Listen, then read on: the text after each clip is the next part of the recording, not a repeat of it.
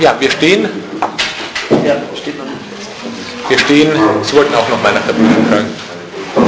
Äh, wir stehen in Abschnitt, in Abschnitt 2 der Abhandlung über die Methode drin und äh, wir haben bis jetzt äh, ja schon einiges insgesamt über dieses Methode insgesamt gesehen, auch einige Schwierigkeiten, die sich damit verknüpfen, auch einige Punkte, die ich schon angesprochen habe in Bezug auf das Verhältnis zwischen den Methodenregeln und dem äh, metaphysischen Zweifel, also insgesamt der Metaphysik, soweit Descartes, die dann bereits in der Abhandlung über die Methode entwickelt und wir sind in dem Abschnitt klein c jetzt zu äh, den vier Regeln im Bestimmten gekommen, haben die Evidenzregel ein wenig betrachtet und ich komme zu der zweiten Regel. Ja, auch hier wiederum jeweils versuche, etwas äh, vorzublicken, rückzublicken, auch vor allem darauf hinzublicken, inwieweit gehen diese Regeln hier vielleicht bereits rein transzendental philosophisch formuliert sind oder inwieweit sie eben noch, ich hatte das immer wieder so formuliert, noch einen die Möglichkeit eines naiven Sinne vorgestellten Wirklichkeitskontaktes, also unmittelbar metaphysische äh, Möglichkeiten implizieren. Die zweite Regel. Sie gibt auf, jedes gegenständliche Problem, Zitat, in so viele Teile zu teilen, also Aufteilungsregel oder wie immer sie dann bezeichnet wird, in so viele Teile zu teilen, wie es machbar und wie es erforderlich ist, um es besser zu lösen. Ja, also wir sehen, Zitat Ende, wir sehen natürlich sehr schön wieder dieses anti-antike äh, Vorgehen. Äh, wir gehen von unserem Können aus, also von unseren Problemlösungskapazitäten, wobei diese Problemlösungskapazitäten natürlich jetzt nicht individuell, psychologisch vorgestellt werden sollen, sondern die äh, Problemlösungskapazitäten des Denkens des menschlichen Denkens immer unter bestimmten Voraussetzungen. Und von diesen Kapazitäten ausgehend gibt es offenbar bestimmte Erfordernisse für optimale Lösungen.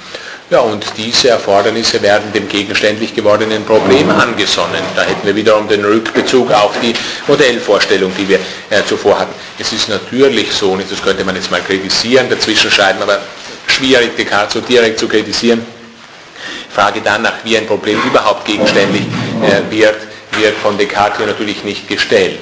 Auch die Frage nach dem Zusammenhang zwischen jeweiligen Bewusstseinsstufen und für diese Bewusstseinsstufen auftretenden Probleme. Also unterschiedliche Stufen kennt Descartes hier zunächst mal nicht. Ähm, also wir untersuchen beispielsweise nach den Vorgaben von Präzept 2 äh, beispielsweise nicht ein Gedankenverhältnis wie das des Ganzen und der Teile, was ja naheliegend wäre, nicht wenn es um Einteilungen geht, von welcher Gedankenstufe aus wird überhaupt das Verhältnis ganzes Teil in den Blick genommen oder als ein relevantes Gedankenverhältnis für Problemlösungen überhaupt zum Einsatz gebracht.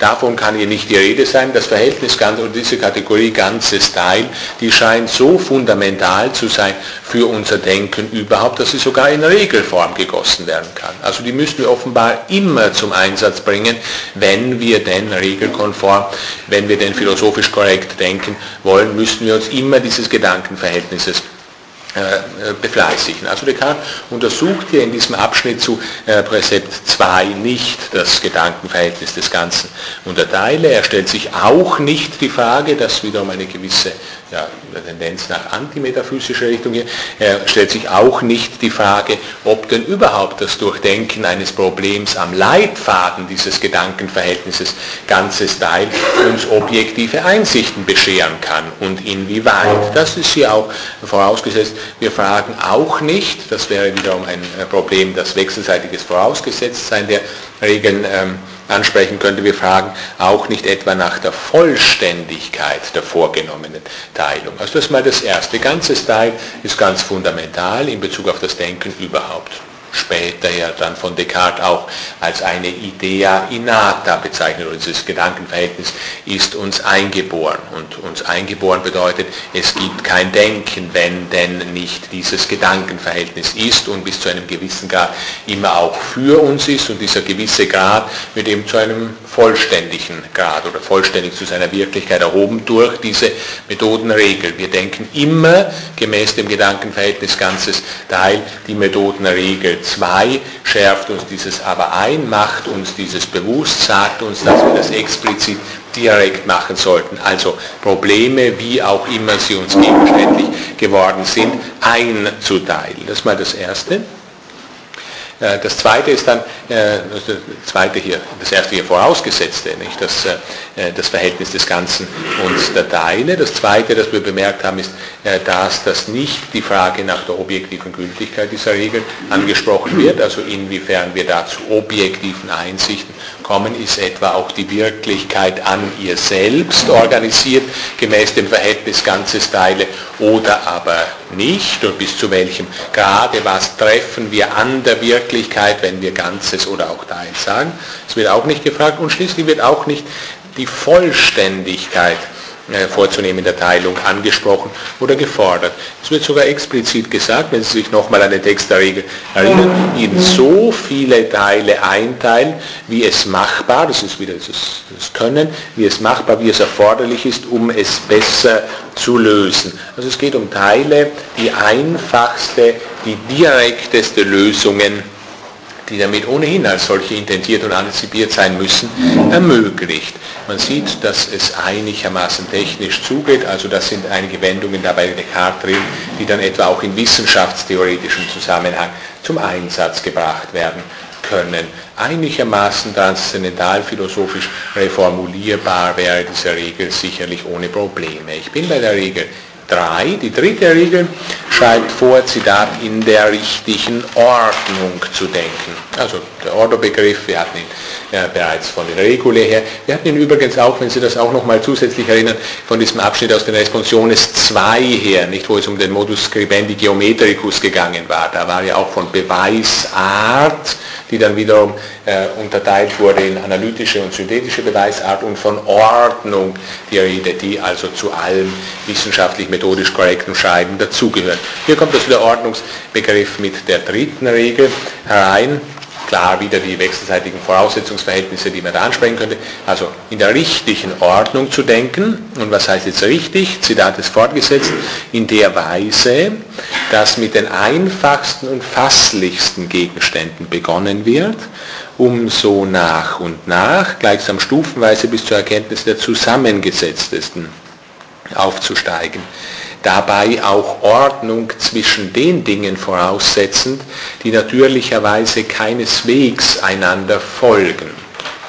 Also unser Erkenntnisgang soll hier nicht Abbildung eines Ordo Rerum sein, sondern wir setzen Ordnung auch zwischen Dingen voraus, die natürlicherweise keineswegs einander folgen, weil wir uns in unserem methodischen Vorgehen an unseren Möglichkeiten und an unserem Methodenideal orientieren, also an dem, was uns zu kritiksicheren Einsichten kommen lässt. Und dementsprechend müssen wir uns die Gegenständlichkeit natürlich herrichten oder sie, oder sie erstellen. Also die Ratio cognoscendi lehrt uns Descartes, ist klar, die Ratio cognoscendi muss nicht ebenso Ratio essendi sein.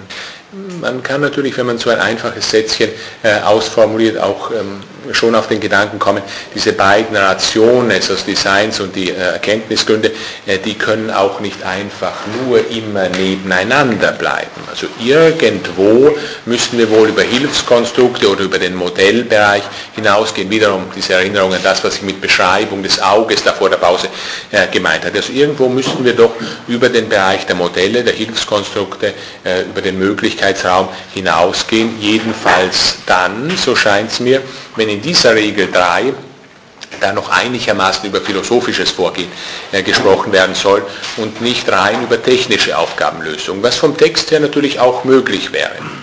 Also vom Text her, wenn wir das äh, nochmal da vergegenwärtigen, äh, wäre es auch möglich, äh, das so zu lesen, dass das einfach Moment einer Methodenlehre ist, die uns beibringt, auf Fragen etwa der folgenden Art zu antworten, wie bauen wir wohl einen Tisch, der nicht wackeln kann. Also wenn das Methodenlehre ist, die ausschließlich zur Beantwortung solcher Fragen hingehört, dann könnte man natürlich sagen, wir bleiben rein im Bereich der Ratio cognoscendi. Das ist nicht die Intention Descartes. Descartes möchte schon zu objektiver, sicherer Erkenntnis hinleiten und nicht Anleitungen dazu geben, wie wir was konstruieren können. Äh, mit einem gewissen Erfolg. Man kann hier oder muss hier, glaube ich, noch eine äh, bekannte Feststellung Descartes äh, hereinnehmen, gerade wo es um die Ratio Cognoscendi äh, relativ neben der Ratio Essendi geht. Sehr bekannte Feststellung, äh, Descartes briefliche Feststellung. Äh, Descartes sagt uns, er folge bei allem, was er schreibe. Das ist jetzt sehr allgemeiner so gesprochen, eine Feststellung aus dem Jahr 1640, äh, er folge bei allem, was er schreibe, nicht der Ordnung der Gegenstände, sondern der Erkenntnis Gründe, wobei er das noch näher so ausformuliert, äh, die Ordnung a facilioribus ad difficiliora, das ist die wahre Ordnung der Erkenntnisgründe, nicht aber äh, von uns vorauszusetzen, äh, die Ordnung des Seins, die wir daher natürlich in keiner Weise abbilden können durch ein solches methodisches Vorgehen. Ähm, allgemein in Bezug auf diese äh, Regel 3, ich glaube, es gibt da wieder zwei Möglichkeiten, wie so vielfältig, ich sprach immer wieder von Rückblicken, Vorausblicken, sprach auch immer wieder von transzendentalen Anticipationen äh, bei Descartes. Ich glaube, es gibt, wenn man sich diese Regel 3 da vergegenwärtigt, äh, zwei Möglichkeiten. Entweder man geht methodisch weiter in der Philosophie, systematisch weiter fortschreitend, genauso vor, wie Kant vorgegangen ist. Also man prinzipialisiert das Ganze vollständig in kantischer Weise. Man fasst also die, diese Ordnungsstruktur, die an den Bestimmungen Einfachheit und Zusammengesetztheit orientiert ist, als eine bloß prinzipiell subjektive und nur subjektive Ich-Tätigkeit auf und als solche als Voraussetzung von Erfahrungsgegenständlichkeit überhaupt. Also eine vollständige Prinzipialisierung, vollständig geregelte Denktätigkeit, die uns hier vorgeschrieben wird, aus erkenntnisleitenden Interessen heraus, lässt sich leicht machen in Bezug auf diese Regel 3. Damit wäre Descartes ja, vollständig transzendentalphilosoph und daher das bei ihm einigermaßen technisch formulierte, dann eben transzendentalphilosophisch prinzipiell hochkarätig geworden. Oder aber äh, man geht so vor, wie das der weitere Weg Descartes selbst eben sein wird. Also man steigert die Subjektivität nicht zu ihr als Transzendentaler hinauf, wie wir gleich von Abschnitt 4 äh, der Abhandlung mit Methode her äh, sehen werden, sondern wir gehen von da aus wieder zurück zu einer neuen, ja ich formuliere es jetzt mal so, ichhaften Ontologie, wobei äh, was hier ichhafte Ontologie heißen wird, also jedenfalls eine Wiedervermittlung von methodischem und metaphysischem Vorgehen, das werden wir heute Nachmittag und dann vor allem auch den dritten Block da hindurch sehen. Ich bin bei der Regel 4. Die letzte Regel gibt auf, Zitat, überall so, überall so vollständige Aufzählungen und so umfassende Überblicke zu machen, dass ich versichert wäre, nichts auszulassen. Es gibt natürlich Schwierigkeiten in Bezug auf die Vollständigkeit. Äh, erinnern Sie sich etwa an das Sätzchen, das wir von, in den Regule-Zusammenhang interpretiert hatten. Enumeratio debet esse sufficiens, hatte der frühe Descartes formuliert. Also zureichend muss die Aufzählung äh, sein.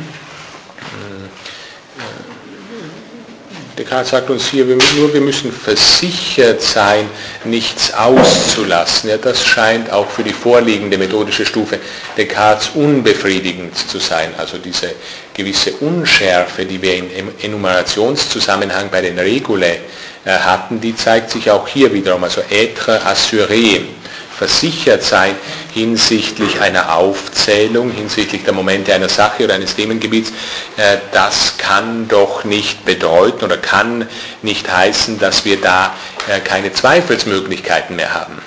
Also dass wir da tatsächlich zu sicheren Einsichten kommen. Also eine unbefriedigende Formulierung der letzten Methodenregel, nicht zufällig, weil Vollständigkeit natürlich, also außer, wiederum, wir würden rein transzendentalphilosophisch sprechen und Vollständigkeit das insgesamt voraussetzen, wohl schwer erreichbar ist. Hm. Man kann von daher leicht noch ein wenig den Blick äh, zum Zusammenhang praktische, äh, spekulative Philosophie hin schweifen lassen. In engem Zusammenhang mit seinen Methodenregeln in Abschnitt 2 der Abhandlung über die Methode lehrt uns Descartes, ja, Philosophie kann spekulativ oder auch Pratik sein. wenn wir direkt auf die Methodenregel 4 blicken, so äh, ist da einschlägig aus diesem Zusammenhang äh, die Wendung die Philosophie Pratik. Die lehrt uns Natürliches genauso deutlich kennen wie, Zitat, die verschiedenen Techniken unserer Handwerker. Guter Rückbezug auch auf die äh, Dioptrik und die äh, Modellvorstellungen dort, die wir hier haben. Äh, also diese Form von praktischer Philosophie, diese Form von praktischer Philosophie kann jedenfalls schon für den Descartes Abhandlung über die Methode nicht mehr im grundsätzlichsten, im fundamentalsten Bereich von Philosophie stehen. Ähm, ein äh, deutlicher Zug äh, dieses Abschnitts 2 der Abhandlung über die Methode hin zu den Essays, den wir auch hier äh, bemerken können. Äh, Descartes äh, spricht brieflich über Abschnitt 2 der Abhandlung äh, der Methode in der folgenden Weise. Es hat sich ein Briefpartner, das war also wieder mal Mersenne, auch darüber beschwert, dass seine theoretische Philosophie oder das eigentlich theoretische der Philosophie hier so stark in den Hintergrund tritt und die Philosophie so stark praktisch zu sein erscheint. Und das rechtfertigt Descartes brieflich, er rechtfertigt das in unterschiedlicher Weise, kommt so sogar auch auf den Titel der Abhandlung über die Methode zu sprechen. Er rechtfertigt ihn so, er sagt, er möchte nicht von Traité de la Méthode sprechen, also er hat absichtlich nicht von Trakt oder äh, Traktatus über die Methode gesprochen, mais Discours de la Méthode, äh, was für ihn auch bedeuten soll, avis touchant la Méthode, um eben zu zeigen, dass die Abhandlung über die Methode wesentlich hingerichtet ist auf den Anwendungsbereich, der nun tatsächlich natürlich äh, praktisch ist. Man kann gerade hier sehen, doppelter Blick auf den Titel der Abhandlung über die Methode und auf den Abschnitt 2 über die Methode, wo eben die Methodenregeln auch angegeben werden,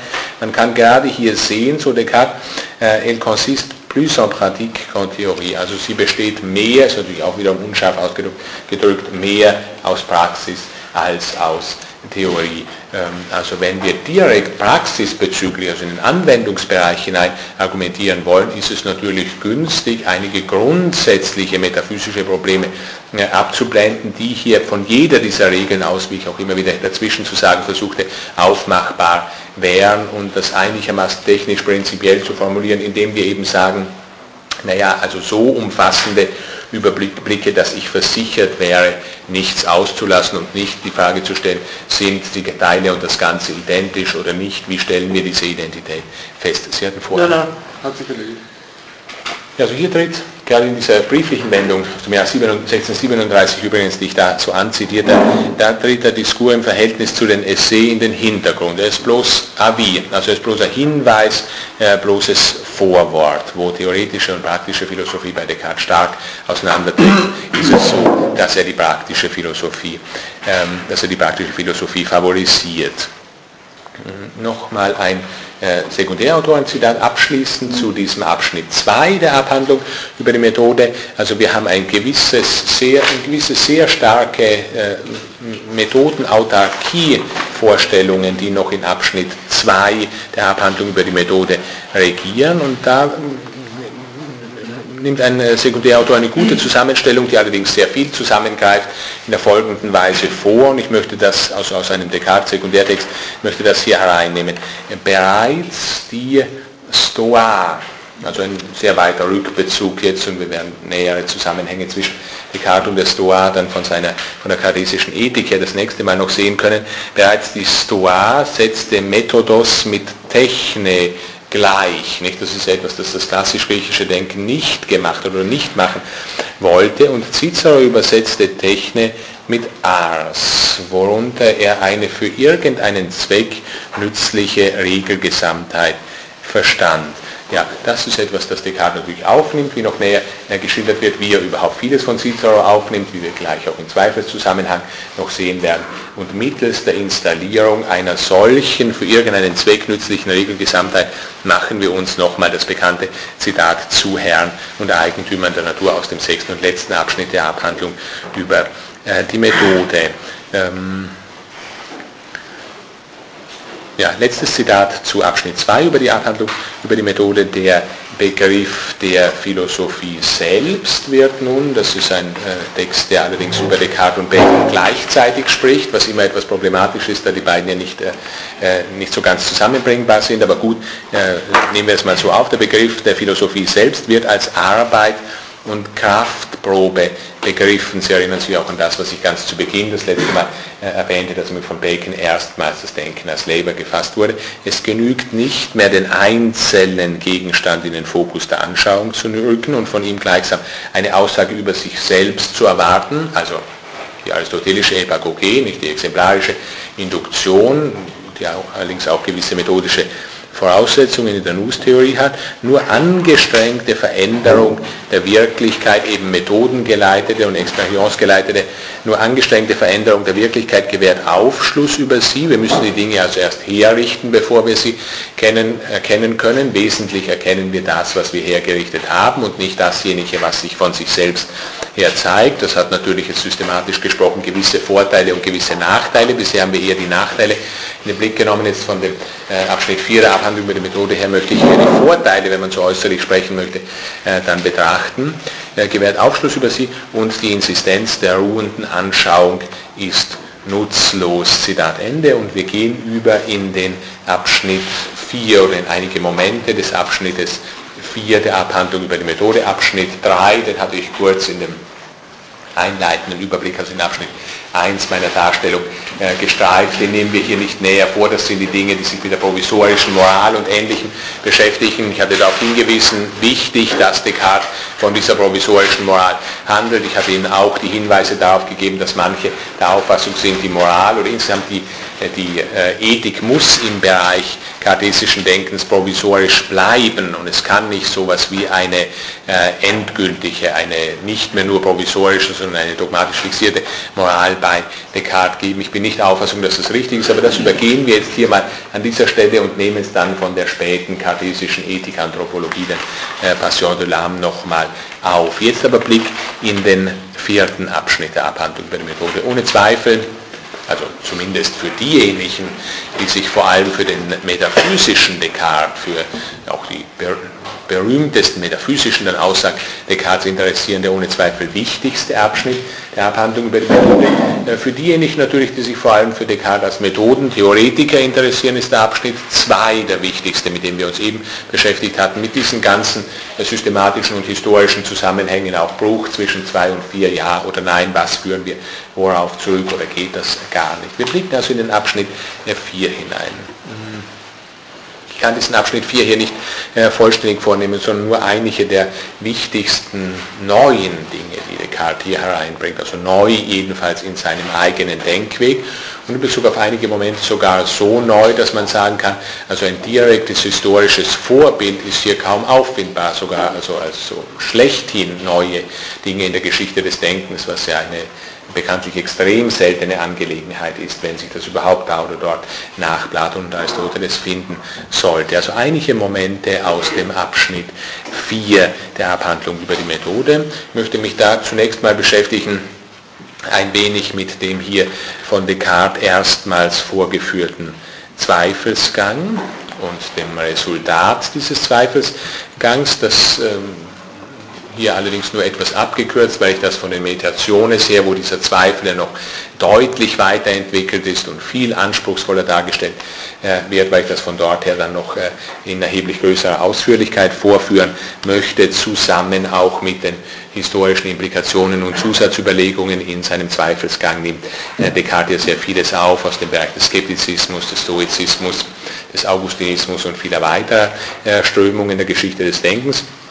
Und ich möchte mich dann zweitens in diesem äh, Abschnitt zuwenden, einem systematisch bei Descartes etwas später kommenden Gedankenzusammenhang, nämlich dem Zusammenhang zwischen Erkenntnisgewissheit, mit den Methodenmomenten auch, die da implizit sind, Zusammenhang zwischen Erkenntnisgewissheit und Einsicht in die Existenz und Wahrhaftigkeit Gottes, also Existentia et veracitas Dei, eine Bestimmung, die erstmals als fundamentalphilosophisch ganz wichtig im Rahmen des kartesischen Gedankengangs eben auch in dem Abschnitt 4 der Abhandlung der Methode äh, auftritt. Descartes lehrt uns hier, dass Erkenntnis, Gewissheit und Einsicht in Existentia et veracitas Dei sehr viel miteinander zu, zumindest sehr viel miteinander zu tun haben, um es noch weich zu formulieren. Er lehrt uns auch dies, dass alles, was in uns ist, von Gott geschaffen ist. Auch das natürlich eine Angelegenheit, die sogleich erkenntnistheoretisch, auch methodisch von großen Folgen sein muss, nachdem zumindest äh, manches von dem, was in uns ist, ja direkt erkenntnistheoretisch äh, relevant ist. Einige Dinge also zu diesen zwei Themen. Erstens Zweifelsgang, zweitens Zusammenhang zwischen äh, Erkenntnisgewissheit und Einsicht in Existenz und Wahrhaftigkeit Gottes. Also zunächst zu diesem berühmten Zweifelsgang in, Abhand in äh, dem Abschnitt 4 der Abhandlung über die Methode. Sehr schöne Darlegung. Descartes macht, wie er sagt, zunächst mal am Beginn dieses Abschnitts 4 er trägt natürlich immer gerne dick auf, aber man bleibt dann auch gern dabei, weil er so schön formuliert und eben deswegen auch stilistisches Vorbild ist für alle diejenigen, die Französisch schreiben lernen wollen. Also er macht zunächst mal erste Betrachtungen. Première Meditation, sagt er hier bereits, also in der Abhandlung über die Methode. Das ist von ihm bildungsgeschichtlich und systematisch gedacht. Also es sollen das die kartesischen Überlegungen sein. Die kartesischen Überlegungen jener Zeit natürlich, und zwar in Bezug auf ja, die, das erste Gebiet des Denkens, also die Prima Philosophia, auf die sich diese ersten Betrachtungen beziehen. Sie sollen ungewöhnlich sein, diese Betrachtungen. Das ist übrigens etwas, das wir in dem Abschnitt 2, wenn ich hier mal wieder vergleiche, so nicht formuliert hatten. Dort wollte zwar Descartes auch revolutionär wirken nicht, und sagen, also vieles von dieser überflüssigen bisherigen Regel insgesamtheiten gebe ich weg, alles das führe ich auf vier Regeln zurück, aber das ist mehr so wie das Hinwegschaffen von Überflüssigem. Dass das ungewöhnliche Überlegungen sind, hat er dort nicht festgehalten. Ja, und in Abschnitt 1 der Abhandlung über die Methode hatten wir sogar gehört und auch problematisiert, dass er hier in wesentlichen Punkten der gewöhnlichen Lehre der Philosophen folgen möchte, gerade was die Definition des Menschen als Animal Rationale und weiteres angeht. Hier sagt er jetzt, das sind also ungewöhnliche, neue, gar nicht allgemeine Überlegungen, sie sind si peu commun, also sie sind so, so wenig allgemein oder so wenig verbreitet, dass sie viele vor den Kopf stoßen werden. Und sie sollen die Fondement liefern, also die Grundlagen liefern, also radikale Kritik an äh, weiten Strecken der Tradition hier. Dasjenige, was die Grundlagen jetzt des eigentlichen Denkens äh, seiner eigentlichen Lehre liefern soll, ist etwas, das bisher völlig ungewöhnlich ist, das zumindest so äh, noch kaum wo aufgetreten oder kaum wo jemandem in den Kopf äh, gekommen ist. Descartes sagt dann weiter so, es gibt viele Skeptiker. Das nehmen wir als Befundstück zunächst zur Kenntnis und es scheint zumindest so zu sein, dieser Schein wird sich als ein falscher herausstellen, vor allem von den Meditationen her, von der weiterentwickelten äh, Zweifelslehre Descartes her. Es scheint so zu sein, dass an überhaupt allem gezweifelt wird. Das ist häufig ein Schein. Das ist auch ein altes skeptisches Argument selbst. Nicht? Also viele meinen schon, sie wären Skeptiker, wenn sie eben sowas sagen, wie ich zweifle an allem und die Implikationen eines solchen Satzes nicht bemerken dergleichen.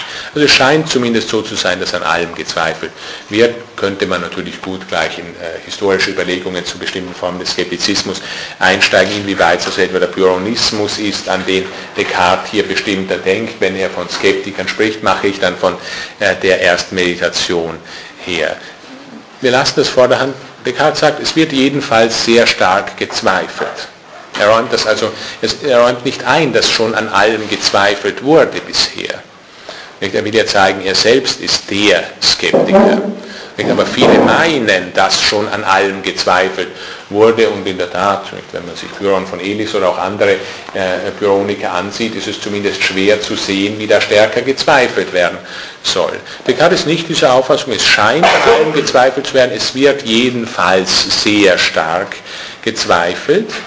Unser Ziel aber, denkend, muss dasjenige sein, welches entièrement indubitable, also vollständig unbezweifelbar ist, prinzipiell formuliert. Nicht, nicht dasjenige, welches nicht bezweifelt wird, sondern dasjenige, welches vollständig unbezweifelbar ist, also an dem nicht gezweifelt werden kann. Diese Möglichkeitsformulierung muss hier immer hineinkommen. Das ist unser Ziel auf das wir also zu sicherer Einsicht kommen, und das ist sehr, sehr wichtige Wendungen und Worte für Descartes, ist es notwendig, an allem zu zweifeln, woran Zweifel möglich ist, ergeben sich gewisse Schwierigkeiten hier in Bezug auf den Möglichkeitsbegriff, nicht? die ja manche Descartes-Interpreten dann auch immer stark machen, ist es so, dass Descartes vielleicht in seinem Zweifel eine gewisse Auffassung von Möglichkeit vorausgesetzt hat. Wenn wir also so sagen, wir wollen an allem zweifeln oder müssen an allem zweifeln, woran Zweifel möglich ist und wir müssen weiter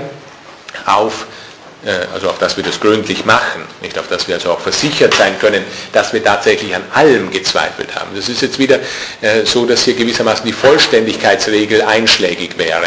Also wie wissen wir denn eigentlich, wenn wir denn gezweifelt haben, dass wir vollständig gezweifelt haben? Wir müssen auch hier einteilen, offenbar in Bezug auf, äh, von der Einteilungsregel her, es gibt unterschiedliche Zweifelsgründe.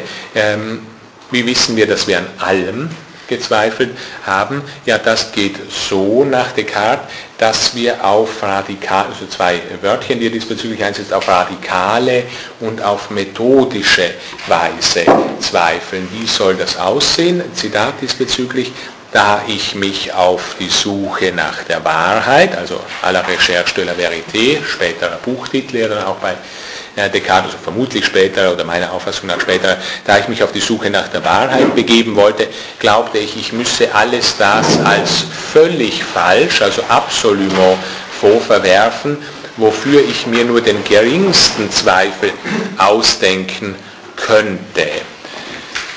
Also Maschine oder vorstellen könnte, wofür ich mir nur den geringsten Zweifel vorstellen könnte. Ich muss diesen Zweifel gar nicht besonders gut begründen, offenbar. Ich muss mir nur den Einfall eines Zweifels kommen lassen, der auch nur ganz geringfügig sein mag und dann muss das von daher Bezweifelbare als vollständig falsch aufgefasst werden. Also wir sehen, tatsächlich revolutionäre Momente implizit im Verhältnis zu den großen äh, Systemgestaltungen der Tradition. Keine Seinsgrade, keine Wahrheitsgrade, Wahrscheinlichkeit gibt es nicht. Jedenfalls gibt es keine Wahrscheinlichkeit im Gang des radikalen Zweifels in dem wir uns jetzt da drin befinden. Was wahrscheinlich ist, ist gleich falsch. Nicht dieses Gleichheitszeichen müssen wir jetzt hier machen, weil die Wahrscheinlichkeit impliziert eben das, dass es doch noch irgendwie bezweifelbar wäre. Also die Formulierung immer wichtig, dass man das sieht, ist prinzipiell, es ist an allem zu zweifeln, woran Zweifel möglich ist. Also nicht ein empirisches Herangehen an den äh, Zweifelssektor, wir schauen uns um, woran wird denn gezweifelt, was wären denn da äh, vielleicht für gute Anhaltepunkte, sondern woran Zweifel möglich ist. Und äh, das gewisse Problem, das wir für einige Zeit noch haben werden, bevor es sich dann hoffentlich äh, lösen wird, ist die Frage nach dem Möglichkeitsbegriff. Also Frage, wie weitgehend der Möglichkeitsbegriff auch in den Zweifel äh, selbst hinein aufgelöst wird. Man wird nicht irre gehen, wenn man zunächst mal diesen Möglichkeitsbegriff, Descartes formuliert ihn nicht aus, nicht? aber wenn man zunächst mal diesen Möglichkeitsbegriff zumindest nahe dran hat oder in die Richtung gehen hat, wie eben der traditionelle formale Möglichkeitsbegriff lautet. Also wenn man zurückdenkt an Aristoteles Metaphysik Theta, diese Lehre von den, wenn man so will, zwei Möglichkeitsbegriffen, die ja dann so viel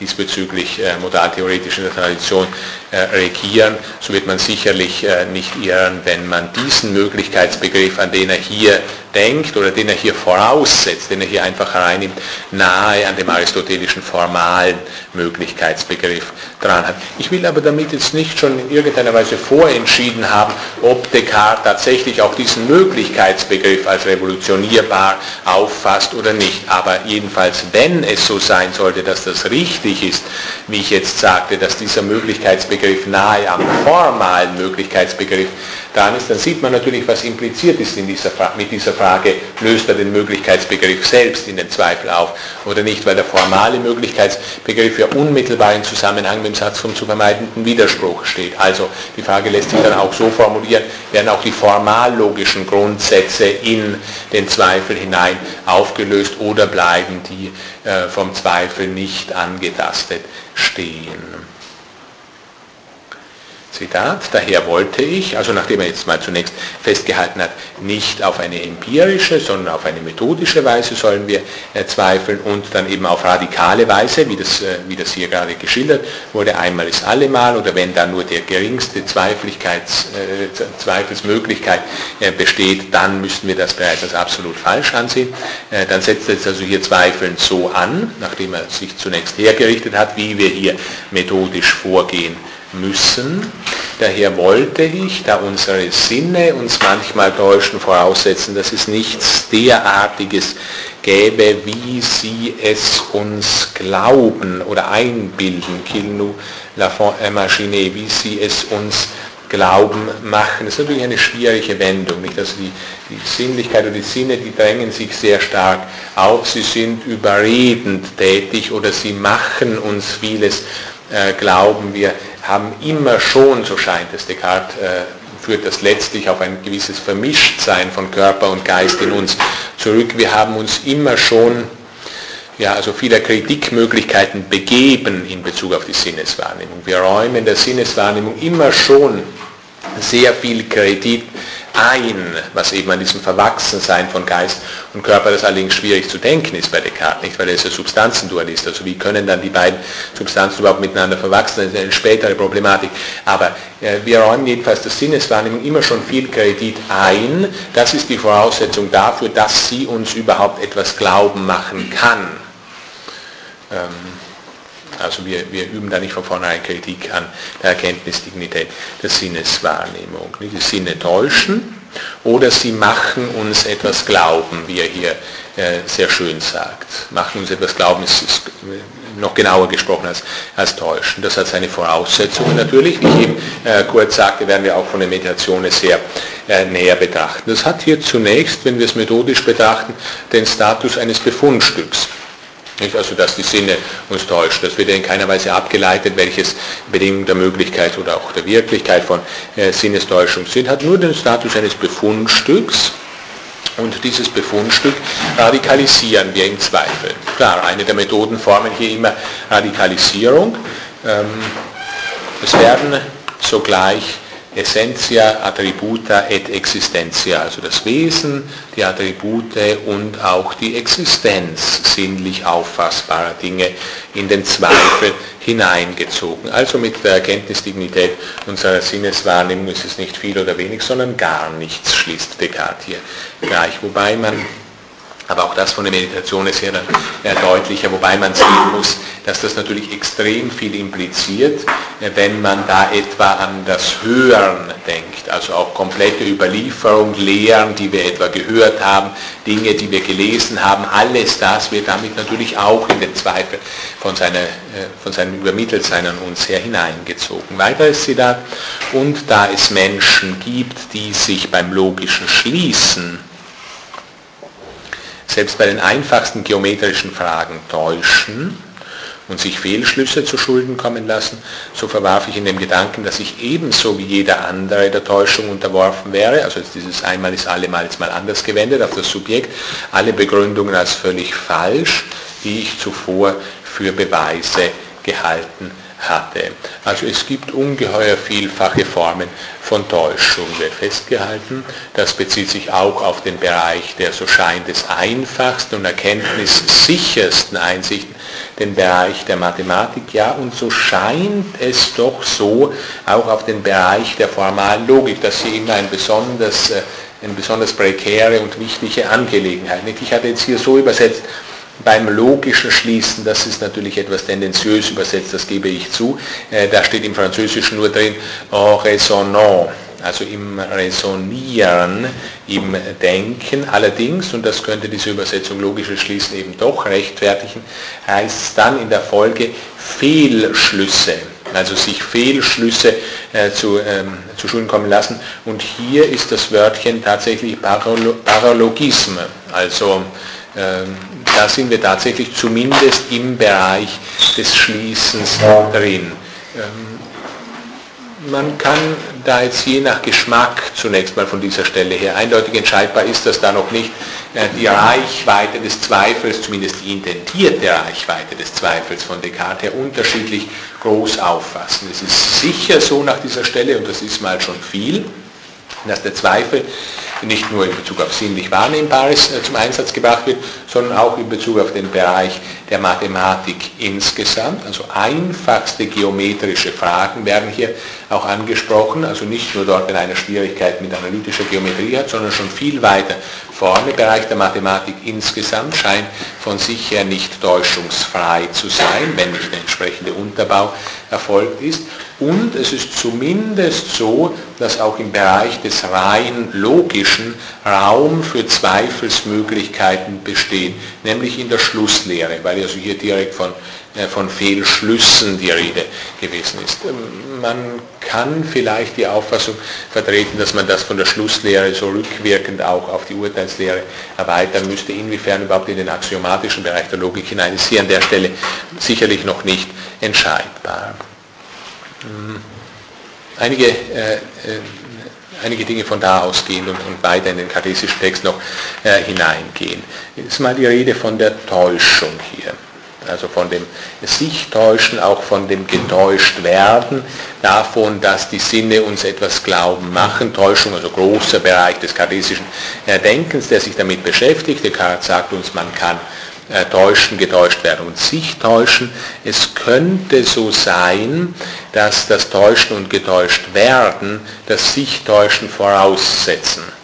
Also sich täuschen ist Thema in dem ganzen Zweifelsgang, sowohl in der Abhandlung 4 der Abhandlung über die Methode, wie dann auch in der ersten Meditation, wo das ausführlicher dargelegt wird. Es könnte so sein, zumindest vom Resultat des Zweifelsganges her, ist es naheliegend, naheliegend zu sagen, dass sich täuschen, also auch täuschen als eine Selbsttätigkeit, als etwas vom Ich ausgehend, als ich-förmig dem getäuscht werden vorausgesetzt ist. Nicht? Also auf das mich die Sinne etwas glauben machen können, muss ich da gewisse, muss ich mich da gewisser Kritik enthalten haben. Ich muss darauf verzichten, die Erkenntnisdignität der Sinneswahrnehmung einer Kritik zu unterwerfen und dergleichen. Das sich Täuschen scheint sich auch sehr weitgehend durchzuhalten. Also vielleicht täuschen wir uns immer selbst, eine zumindest an manchen Stellen einschlägige kartesische Überlegung kann man natürlich auch gleich wieder kantisch ausziehen. Vielleicht ist es immer so, dass ich mir dort einen Gegenstand hinstelle, wo doch nur eine Funktion war, wobei eben diese, das Gesetzteil dieser Gegenständlichkeit sogleich wieder vergessen wird, nicht so recht aufbrechbar ist. Descartes direkt dazu, ich weiß, wie sehr wir in allem, was uns betrifft, das ist natürlich, man kann jetzt äh, sagen, einerseits naiv, andererseits ironisch formuliert, äh, je nachdem ich weiß, wie sehr wir in allem, was uns betrifft, der Selbsttäuschung unterworfen sind. Nun wird man etwas weiter hinten ja dann lernen, dass es überhaupt nichts gibt, das nicht uns betrifft. Also alles, was uns betrifft und alles sind umfangsgleich. Ich weiß, wie sehr wir in allem, was uns betrifft, der Selbsttäuschung unterworfen sind. Und das Zitat fortgesetzt, ich weiß auch, wie sehr uns die Urteile unserer Freunde verdächtig sein müssen, wenn sie zu unseren Gunsten sind. Also wir hören zumindest von Descartes her, dass wir in jedenfalls hohem Ausmaß der Selbsttäuschung unterworfen sind.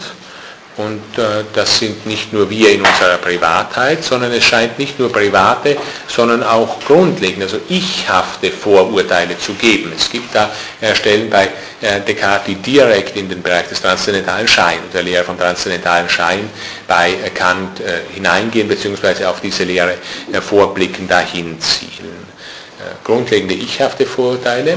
Wir sehen, ich hatte es vorher antizipiert, wir sehen sehr bald, es gibt nichts das nicht uns betrifft. Das, wir sind überhaupt in allem, was ist, immer schon dabei. Alles Bewusstsein ist Selbstbewusstsein. Das gilt natürlich auch in Bezug auf alle Bewusstseinsformen, so zum Beispiel auch in Bezug auf die Täuschung hinsichtlich Gegenstände der Sinneswahrnehmung, der Mathematik oder sonst irgendwas. Descartes wird uns weiter lehren, dass wir in Bezug auf alles, was uns betrifft, unmittelbar, also zunächst mal der Täuschung unterworfen sind. Wir täuschen uns vollständig, ähm, indem wir, um jetzt mit Descartes mal was Naheliegendes zu sagen, gewöhnlich, Zitat, dasjenige für das Allerwahrste, und er sagt hier Maxime Verum, das ist allerdings aus der Meditation ist hier vorgezogenes äh, passt aber sehr gut herein und da ist keine Entwicklung diesbezüglich festzustellen, dass wir also gewöhnlich dasjenige für das Allerwahrste, für das Maxime Verum halten, was wir durch die Sinne oder über Vermittlung der Sinne, also vela sensibus vel per sensus, auffassen. Mhm. Das ist ein grundsätzlicher, also ein grundsätzliches ichhaftes Vorurteil. Das liegt allerdings nicht rein am Ich als solchem, sondern am dem Verwachsensein des Ichs mit äh, einer bestimmten äh, Körperlichkeit. Wir täuschen uns, indem wir, nochmal ein Zitat, in unserer Kindheit, von, von Kindheit an, ineunte etate, sagt er hier, oder de mes premières années in der französischen äh, Übersetzung des Textes, aus dem, aus dem jetzt diese Stelle stammt. Wir täuschen uns, indem wir in unserer Kindheit viel Falsches als Wahres, multa falsa äh, pro in unser Denken aufgenommen haben. Und wir täuschen uns vor allem ja, also dieses Aufnehmen ist nicht zufällig, nicht, nicht am Verschmolzensein von Geist und Körper.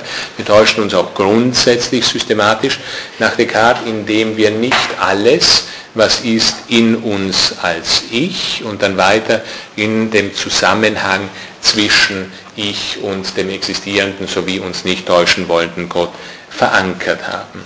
Freut uns jetzt etwa das Lob eines Freundes, wenn wir auf die Stelle von vorher zurückblicken, nicht? Also Urteil unserer Freunde muss uns stets verdächtig sein, wenn es zu unseren Gunsten ist. Freut uns das Lob eines Freundes, so ist daran nach Descartes nur so viel von philosophischer Wichtigkeit, als eben durch den Zweifel und seinen sich aus ihm ergebenden Inhalt gegangen ist. Ähm, ja, letzter Punkt zu, diesem, äh, zu dieser Thematik, ja, oder äh, vielmehr vorletzter Punkt noch zu dieser äh, Thematik Täuschung, Selbsttäuschung. Descartes lehrt uns einige Zeilen weiter jetzt dann in der, äh, in der Abhandlung über die Methode, dass alles Bewusstsein Selbstbewusstsein voraussetzt. Das ist eine der berühmtesten Lehren Descartes, nicht auch der Grund dafür, dass dass ich ja so vielfältig dann auch festgehalten habe, dass er als der erste Subjektivitätstheoretiker im eigentlichen Sinne zu bezeichnen ist, so vielfältig auch zuvor freilich bereits von dem Ich oder dem Subjekt unter unterschiedlichen Namen gesprochen wurde. Alles Bewusstsein setzt Selbstbewusstsein voraus. Das kann aber nicht nur, wenn es philosophisch durchgeführt sein soll, systematisch durchgeführt sein soll, es kann ja nicht nur so eine Pauschalauskunft gewissermaßen sein, sondern es scheint doch so zu sein, wenn wir das systematisch durchdenken, müssten wir daraus auch folgern, alle Täuschung setzt Selbsttäuschung voraus, also systematisch stichfest. Nicht so, dass wir sagen, wenn das gilt, alles Bewusstsein setzt Selbstbewusstsein voraus und Täuschung ist eine Bewusstseinsform, dann muss Täuschung auch Selbstbewusstsein, äh, auch Selbsttäuschung voraussetzen. Also ich muss erst ja mein Vetorecht hinsichtlich der Erkenntnisdignität bestimmter Auffassungsformen, Sinneswahrnehmung etwa, dieses Vetorecht muss ich erst storniert haben, auf das etwa die, Sinnes, die Sinne oder die Einbildungskraft oder auch die Ansichten, Formen der Tradition oder die Zeitung oder sonst was mich täuschen kann. Selbsttäuschung ähm, liegt bei Descartes so in sowas wie einer, ja das selbst nicht so ausgesprochen, aber in sowas wie einer ursprünglichen Selbstaufgabe des Ego Cogito zugunsten untergeordneter Formen seiner selbst.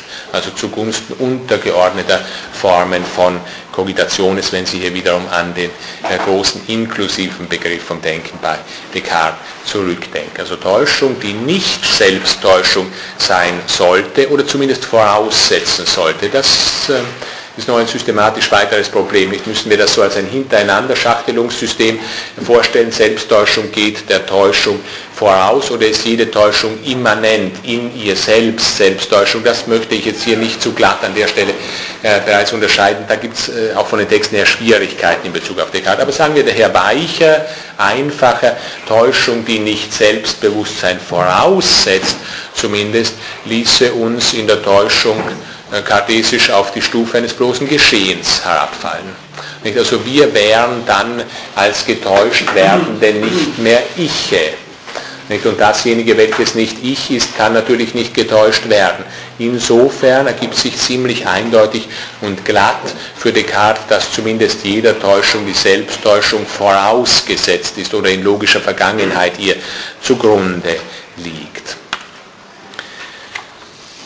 Ja, also eine ichlose Erkenntnisbewegung können wir bereits hier hereinnehmen. Eine ichlose Erkenntnisbewegung, auch wenn sie völlig falsch, wenn sie grundfalsch ist, äh, kann es kartesisch nicht geben. Wenn ich getäuscht werden können soll, muss ich mich selbst täuschen. Wer wahnsinnig ist, ein anderes Zitat, Descartes hier so halb, äh, halb zitieren hereinnehmen. Wer wahnsinnig ist, muss einmal ich gewesen sein. Also logisches Vorordnungsverhältnis hier und sehr schön. Descartes Zitat muss ich doch noch dazu erbringen, weil es ja auch in ethischer Hinsicht von erheblicher Wichtigkeit ist. Derjenige, der wahnsinnig ist, hat nicht die Vernunft verloren. Das ist nämlich nicht möglich. Also von Ratio ist hier die Rede, der hat nicht die Vernunft verloren, sondern den Usum Rationis also den Gebrauch der Vernunft hat er verloren, wobei sich freilich in diesem Wörtchen Gebrauch auch wiederum so gewisse Methodenformen, Reste vom frühen Descartes hier erfinden. Und es ist schon wichtig, dass Descartes hier vom Gebrauch spricht und nicht von der Wirklichkeit. Nicht würden wir das wiederum jetzt vergleichen, von Aristoteles her formulieren, äh, derjenige hätte dann nach Aristoteles natürlich nicht die Dynamis der Vernunft, sondern die Energie der Vernunft verloren. So kann das Descartes nicht formulieren, aber trotzdem sehr feinsinnige und gute, äh, systematisch richtige Unterscheidung, die Sie jetzt, wie ich hoffe, auch schon einsichtig ist von diesen Überlegungen zu Täuschung und Selbsttäuschung her. Es ist nicht möglich, die Ratio zu verlieren, sondern es ist möglich, den Usum, also den Usus Rationis zu verlieren. Ja, was wir noch, noch ein Punkt vielleicht zu äh, dieser Selbsttäuschungsangelegenheit. Wir haben also gesehen, Täuschung, getäuscht werden setzt Selbsttäuschung voraus. Nicht? Sonst wäre das Ich im getäuscht werden eben kein Ich mehr, sondern mit bloßem Geschehen zu tun. Nicht ichhaftes, aber kann nicht getäuscht werden. Das ist äh, Einwandsimmun. Und äh, weiterer Punkt noch dazu, die Selbsttäuschung hat bei Descartes offenbar den Charakter einer allzu raschen Selbstaffirmation. Es ist, glaube ich, nicht zufällig, ich möchte zwar jetzt nicht allzu viel auf dieses eine Zitat hier draufpacken, das nicht zu sehr belasten, aber es ist sicher nicht zufällig, dass Descartes hier äh, gerade von dem äh, Lob von, von Seiten von Freunden her spricht. Äh, die, ähm, das uns also besonders äh, äh, kritisch sein lassen muss. Ähm, allzu rasche Selbstaffirmation des Ichs, formulieren wir es von Descartes her weiter aus, das ist eben nicht im Zweifel erreichte Selbstaffirmation, also Gefahr, dass wir anlässlich des Urteils unserer Freunde uns täuschen. Ähm, wir sind in Bezug auf uns selbst in erster Linie der Täuschung unterworfen, wie man den Zweifelsgang hindurch sieht. Äh, wir affirmieren uns zu rasch und das setzt sich dann natürlich kartesisch auch darein fort, dass wir uns in unseren Objekten allzu rasch, allzu affirmativ entgegenkommen. Gesetztes Misstrauen in die eigene Unmittelbarkeit, Natürlichkeit, das ist von dieser Stelle aus, mit der wir jetzt mal hier im Zweifelsgang uns beschäftigen, der kartesische Zweifel. Das ist natürlich noch eine Frage, die ich hier nur am, am Ende dieses, dieses Exkurses zu äh, täuscht, getäuscht werden, sich täuschen, äh, kurz äh, ansprechen möchte. Descartes äh, stellt sie hier nicht und beantwortet sie natürlich schon gar nicht an dieser Stelle. Wir haben gesehen, dass Selbsttäuschung Voraussetzung der Täuschung ist. Ähm, scheint aber so zu sein, dass Selbsttäuschung, jedenfalls im Verhältnis zu Selbstgewissheit, also das, was jetzt dann gleich als Je pense donc je suis ausformuliert wird, dass Selbsttäuschung im Verhältnis zu Selbstgewissheit äh, sekundär ist. Also nicht reine Selbsttätigkeit, sondern gehemmte Selbsttätigkeit ist. So können wir äh, Selbsttäuschung hier formulieren, gehemmte Selbsttätigkeit, wobei sich die Hemmung aus diesem Vermischtsein, Verschmolzensein, äh, Körpergeist heraus ergibt. Man kann die Frage stellen, ob das Ich sich sein sich täuschen abstreifen kann. Nicht, wenn das systematisch alles so, so gilt, wie ich das bisher mit Descartes auszuformulieren, also etwas weiter ausgreifend zu formulieren, versucht habe. Also es ist schon eine, zumindest eine ernsthafte Frage hier an Descartes, ob das Ich, das sich sein sich selbst täuschen abstreift, sich nicht auch sein Ich-Sein abstreift, zumindest die Endlichkeit seines Ich-Seins, das Gehemmtsein seiner Selbsttätigkeit. Eine Sache, die ich dann von Meditation 3 her so hoffe ich dann auch affirmativ in dieser Weise äh, beantworten kann, dass in der Tat dieses Sich-Täuschen so fundamental und so nahe an Selbstgewissheit dran ist, dass es schlechthin auf keiner Stufe des, des äh, Denkens, des Erkennens fehlen kann. Geht allerdings über den Gedankengang Descartes hier in Abschnitt 4 der Abhandlung mit der Methode hinaus. Zurück daher äh, zu unserem Text in äh, Diskurs 4. Wir sahen bisher, dass wir uns in vielfacher Weise täuschen, wenn ich jetzt mal dieses äh, anti-aristotelisch-kartesische auf aristotelische Weise ausformulieren würde. Also in vielfacher Weise täuschen, natürlich nicht nur in vielfacher, sondern eben in gestufter, ordnungsmäßig auftretender Weise. Manche täuschen sich sogar bei dem mathematisch einfachsten, also bei den Grundrechnungsarten beispielsweise. Im radikalen Zweifel aber gilt, wie wir schon wissen, einer ist wie alle, also einmal ist allemal, einer ist wie alle. Es ist also die Annahme, dass sich alle so täuschen, also auch ein ganz großer Mathematiker wie Descartes etwa, nicht unmöglich. Und das genügt hier. Also wir sehen hier wiederum methodisch, wir gehen von einem Befundstück aus, radikalisieren dieses vollständig, verallgemeinern es, fassen es prinzipiell. Einer täuscht sich, wenn eine ganz einfache Rechnung durchzuführen hätte und daraus schließen wir jetzt sofort, wenn das bei einem möglich ist, es geht ja nicht um Psychologisches, dann ist das bei allen möglich. Nicht wirklich natürlich, aber möglich. Und es geht ja nur um die Möglichkeit des Zweifels. Wir müssen an allem zweifeln, woran Zweifel möglich ist. Das ergibt sich also eindeutig. Hier Zitat diesbezüglich. Endlich erwog ich. Ja, das ist noch ein drittes Moment, das hinzukommt in den Zweifelsgang. Hier gibt es übrigens Schwierigkeiten. Ja, das hatte ich jetzt äh, ganz vergessen. Hier gibt es übrigens Schwierigkeiten. Ich hatte jetzt schon äh, mehrfach gesagt, diese Zweifelsdinge, die ja so zentral sind, für Descartes möchte ich dann nochmal und ausführlicher aufgreifen von Meditatio 1 her, also von der Zweifelsmeditation her. Daher lasse ich jetzt hier mal noch einiges weg.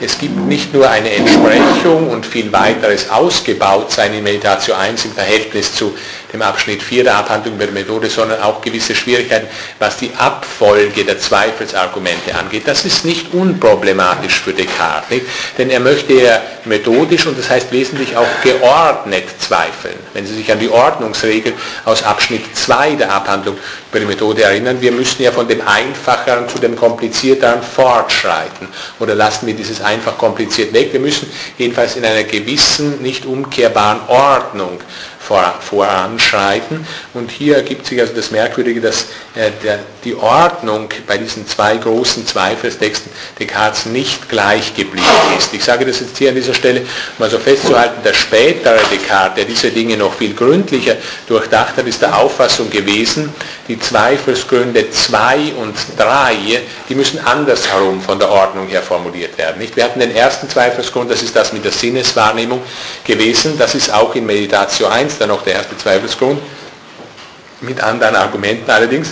Aber der zweite Zweifelsgrund, also dieses sich täuschen bei mathematischen und auch bei äh, ja, schlussfolgernden Angelegenheiten, das ist dann der, nicht der Zweifelsgrund 2, sondern 3 in den Meditationen. Und das, was jetzt erst kommt als drittes, was ich Ihnen gleich vorlesen werde, was erst als drittes in dem Abschnitt 4 äh, hier kommt, nämlich die Sache mit dem Träumen, das ist dann, das ist dann bereits der zweite, also ein früherer Zweifelsgrund in der ersten Meditation. Zitat, endlich erwog ich, dass uns genau die gleichen Vorstellungen, die wir im Wachen haben, auch im Schlafe kommen können. Wieder sehr schön hier das Können dabei. Ob das so ist nicht? und was Voraussetzungen dafür sind, dass wirklich exakt dasselbe uns äh, im Zustand des Schlafens wie des Wachens präsent sein könnte, ist noch eine weitere Frage. Nicht? Und man kann vielleicht sogar die Auffassung vertreten, dass das falsch ist, dass genau dasselbe da und dort möglich ist. Das macht allerdings in Zweifelszusammenhang nichts. Es muss das nur möglich sein. Also es muss nur so sein, dass ich das doch zunächst mal als widerspruchsfrei denken kann. Mehr ist in Zweifelszusammenhang nicht erforderlich. Wenn ich das als widerspruchsfrei denken oder als möglich denken kann, dann genügt das als Zweifelsgrund. Also genau die gleichen Vorstellungen, die wir im Wachen haben, auch im Schlaf bekommen können, ohne dass in diesem Falle eine davon wahr wäre. hier sehen Sie natürlich, dass Descartes etwas abgekürzt formuliert. Nicht? Was soll denn hier wahr heißen? Ähm, also Wahrheitstheorie werden wir dann näher noch von der Meditation des 3 und 4 her betrachten. Eine eigene Wahrheitstheorie hat Descartes in der Abhandlung über die Methode noch nicht entwickelt, sondern eben erst vier Jahre später. Das macht hier gewisse Schwierigkeiten. Wenn man das also genau betrachtet, was soll hier wahr heißen? Er spricht ja von Vorstellungen oder genauer, wenn ich in den französischen Text blicke, von Pensée, also von Gedanken. Wobei Vorstellungen doch die bessere Übersetzung ist, weil er äh, denkt ja nicht an reine Gedankenbestimmungen, sondern schon an sehr bildliche Gedankenformen. Also wieder dieser inklusive Begriff vom Denken, der hier zugrunde gelegt werden muss, sodass es auch das Vorstellen und das Wahrnehmen Momente des Denkens sind, das Fühlen, Bejahen, Verneinen dergleichen auch. Ähm, er sagt hier also, dass Vorstellungen äh, wahr oder auch nicht wahr sein können in Meditatio 4 etwa werden wir lernen, oder zunächst mal schon in Meditatio 3 werden wir lernen, dass nur die Urteile überhaupt wahrheits- und falschheits- oder irrtumsfähig sind. Wir hatten das vorher vor der Pause schon kurz antizipiert. Also eine Vorstellung kann dann im eigentlichen Sinne überhaupt nicht wahr oder falsch sein, nach Descartes nach vielfältigen anderen Theoretikern ist das natürlich schon möglich. Ja, und auch bei Descartes werden wir sehen, in einer gewissen Weise können auch Vorstellungen wahr oder falsch sein. Das hängt wiederum zusammen mit diesem uns etwas Glauben machen, was ich da vorher von der Sinnestäuschung her argumentiert habe. Auch in Bezug auf unsere Vorstellungen scheint es so zu sein, das ist eine Lehre Descartes, die ich dann heute Nachmittag noch näher betrachten möchte. Auch in Bezug auf Vorstellungen scheint es so zu sein, dass sie von unwiderstehlicher vergegenständlichender Kraft sind. Also unsere Vorstellungen sind ungeheuer gegenstandsstarke Dinge. Es scheint so zu sein, wenn wir da bestimmtes, zumindest einigermaßen intensiv vorstellen, ja, dann steht es auch schon vor uns oder dann steht es für uns auch schon vor uns, setzen wir es schon aus uns heraus. Wir sind immer sehr stark zum Vergegenständlichen geneigt. Also wir sind immer sehr stark dazu geneigt, äh, Objektivität dort anzunehmen, wo zunächst mal eben eine Idee oder eine Pensée ist. Ein wichtiger, etwas später, erst von Descartes noch nicht, 1637 ausformulierter Punkt, eine Lehre, die dann unter der Überschrift Descartes Lehre vom materialen Irrtum bekannt ist. Nicht? Also ein wichtiges Moment seiner äh, Wahrheitstheorie. Das nur zur Erläuterung dazu, was das überhaupt heißen soll und was man sich dabei denken kann, wenn er hier sagt, dass Vorstellungen, also solche, die wir im Schlafe haben, eben nicht wahr sind.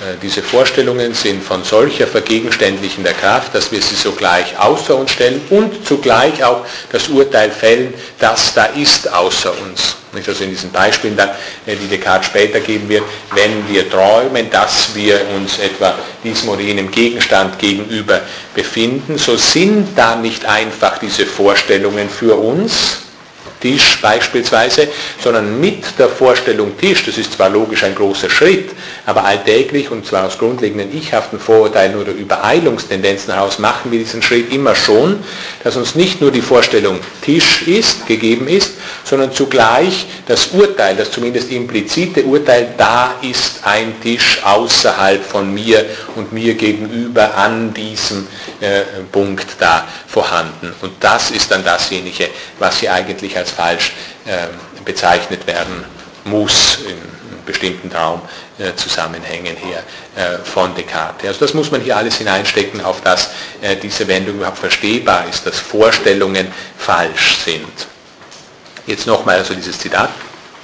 Also genau die gleichen Vorstellungen, die wir im Wachen haben können, sollen im Schlaf kommen, ohne dass in diesem Fall eine davon wahr wäre. Das erwägt er jetzt hier. Nicht also einer träumt jetzt hier liegend, dass er sich irgendwo ganz anders befinden würde.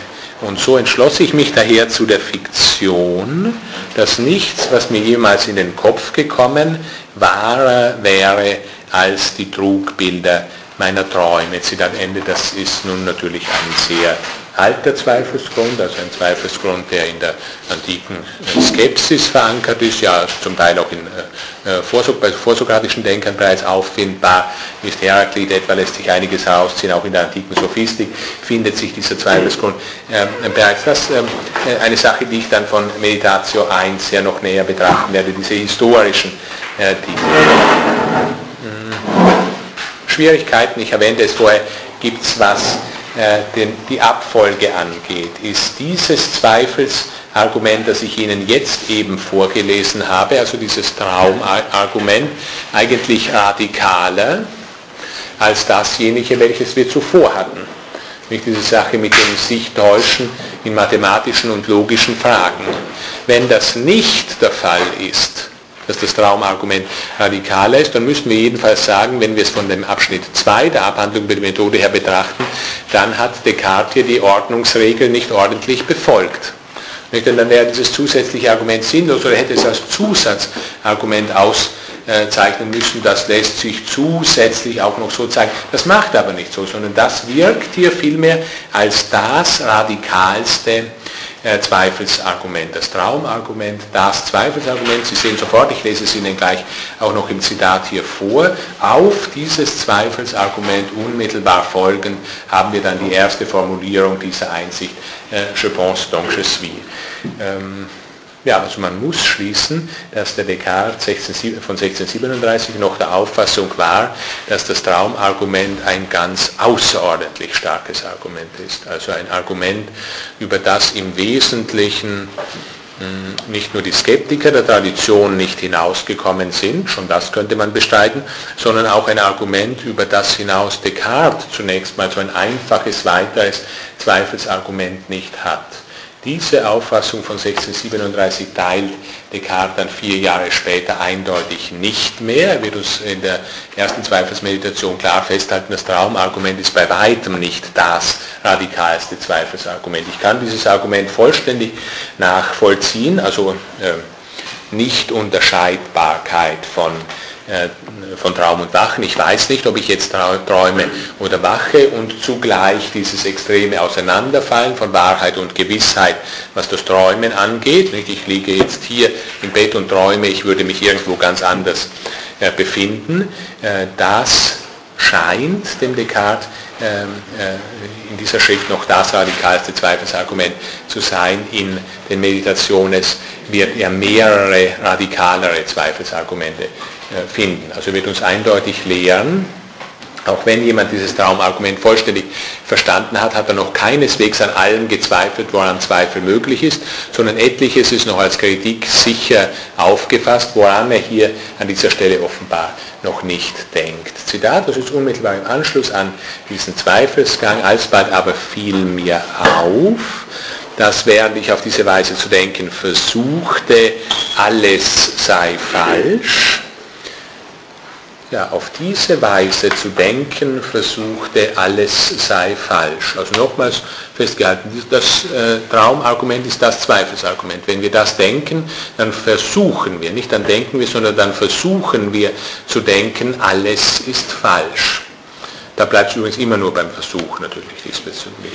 Doch notwendig ich, also das bei diesem Versuch doch notwendig ich, der ich dachte, etwas sei und indem ich erkannte, dass diese Wahrheit, ich denke, also bin ich, so fest und sicher ist, dass die ausgefallensten Unterstellungen der Skeptiker sie nicht zu erschüttern vermöchten, so entschied ich, dass ich es ohne Bedenken als ersten Grundsatz der Philosophie, die ich suchte, ansetzen könnte. Ja, das kann man jetzt natürlich sehr unterschiedlich, diese berühmte Stelle interpretieren. Äh, da muss man zunächst mal die, Wichtigkeit dieser Argumentation natürlich festhalten, werde ich gleich versuchen.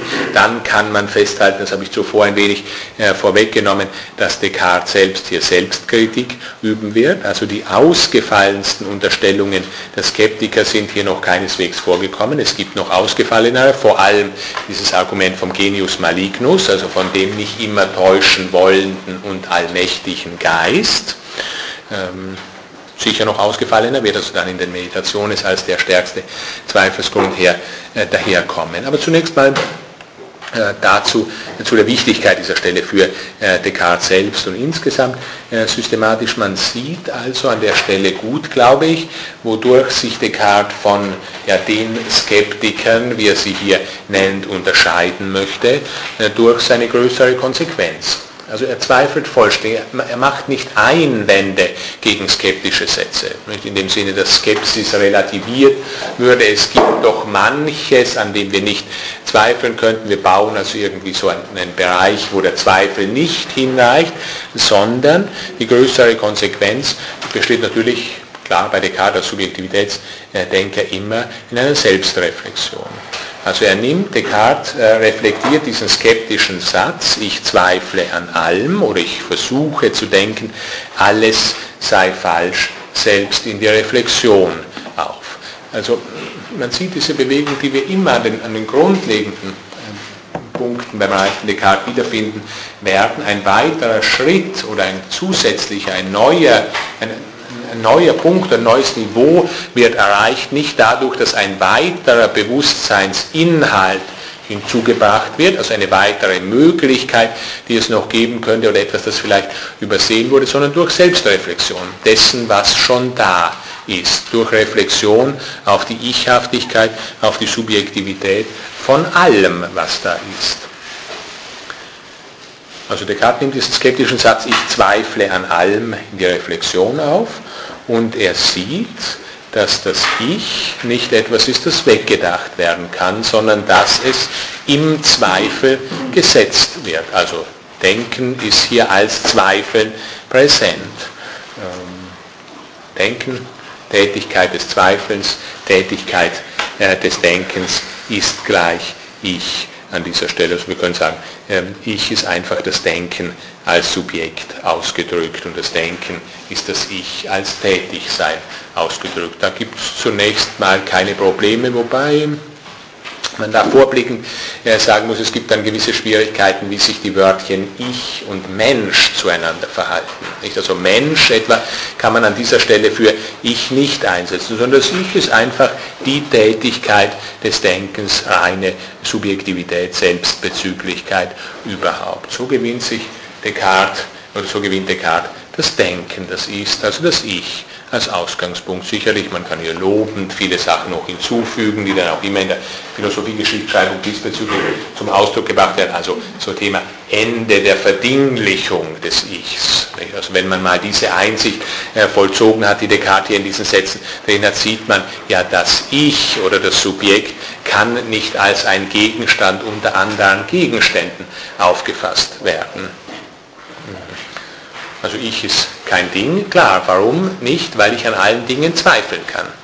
Nicht am Ich aber nicht, sondern das Ich oder die Existenz des Ichs setze ich oder bin ich als Zweifeln. Daraus ergibt sich natürlich Kritik sicher, dass das Ich nicht ein Ding sein kann. Ich Denken, äh, Tätigkeit des Denkens. Nochmals dieser Verweis auf die, auf die äh, Auseinandersetzung Descartes-Hobbes diesbezüglich.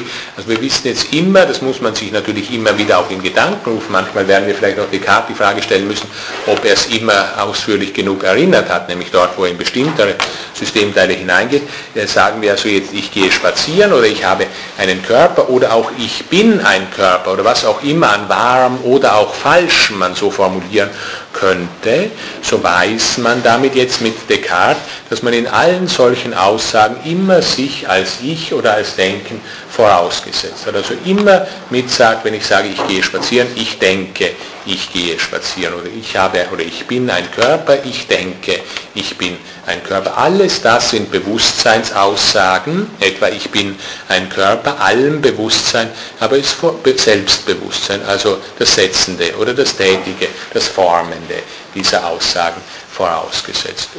Man kann, wenngleich hier die Bekanntheit zum Teil auch äh, den Blick auf die Bedeutung versperrt. Man kann schon sagen, dass hier ein ganz hochkarätiger Punkt der Geschichte der Philosophie erreicht ist mit diesen Reflexionen, die Descartes auf das grundsätzliche Vorausgesetztsein von Selbstbewusstsein vor allem, vor allem Bewusstsein ähm, äh, entwickelt. An der Stelle machen wir jetzt den Sprung, den Sprung zu dem zweiten Teilchen aus diesem vierten Abschnitt der Abhandlung über die Methode, mit dem ich mich äh, noch in diesem Abschnitt beschäftigen möchte. Insgesamt diese großen metaphysischen Themen nehmen wir dann ausführlicher, wird schon mehrfach gesagt, dann von dem Abschnitt über die Meditationen, über die erste Philosophie her nochmal auf. Ich sagte, ich möchte Ihnen aus dem Abschnitt 4 der Abhandlung über die Methode nur zwei Dinge vorstellen. Zunächst das, was wir jetzt hatten, also der kartesische Zweifelsgang, wie er hier präsent ist, endend in diesem seinem ersten absolut sicher kritikfesten Satz. Ich denke, ich bin, ja, natürlich ist es so, nicht, das sind einige Dinge, die sich naheliegend ergeben, aber die ich dann von Meditation 2 her machen möchte. Natürlich, es sind da noch viele Probleme auch drin enthalten. Ich hatte es mal versucht, auf die Größe dieser Einsicht hinzuweisen. Das sind natürlich auch gewisse Grenzen oder Probleme implizit schon, wenn wir uns so dieses Sätzchen mal noch ganz kurz ansehen, also je pense donc, je suis. Ähm, man sieht, das Schütz taucht hier zweimal auf. Ähm, das ist natürlich hier zunächst mal auch von der Sprache her erforderlich. In, ins Lateinische übersetzt wird Descartes aber auch immer zweimal das Ego setzen auch in den Meditationen ist an der entsprechenden Stelle zweimal das Ego setzen, wo es ja von der Sprache her nicht erforderlich ist, nicht im Unterschied zum Französischen, um natürlich die Ichhaftigkeit von allem, was überhaupt ist, auszuzeichnen oder die Selbstreflexivität. Äh, Schwierigkeiten kann, klarerweise, äh, kann man klarerweise in den folgenden beiden äh, Weisen gleich namhaft machen. Erstens mal, was soll das Don hier heißen?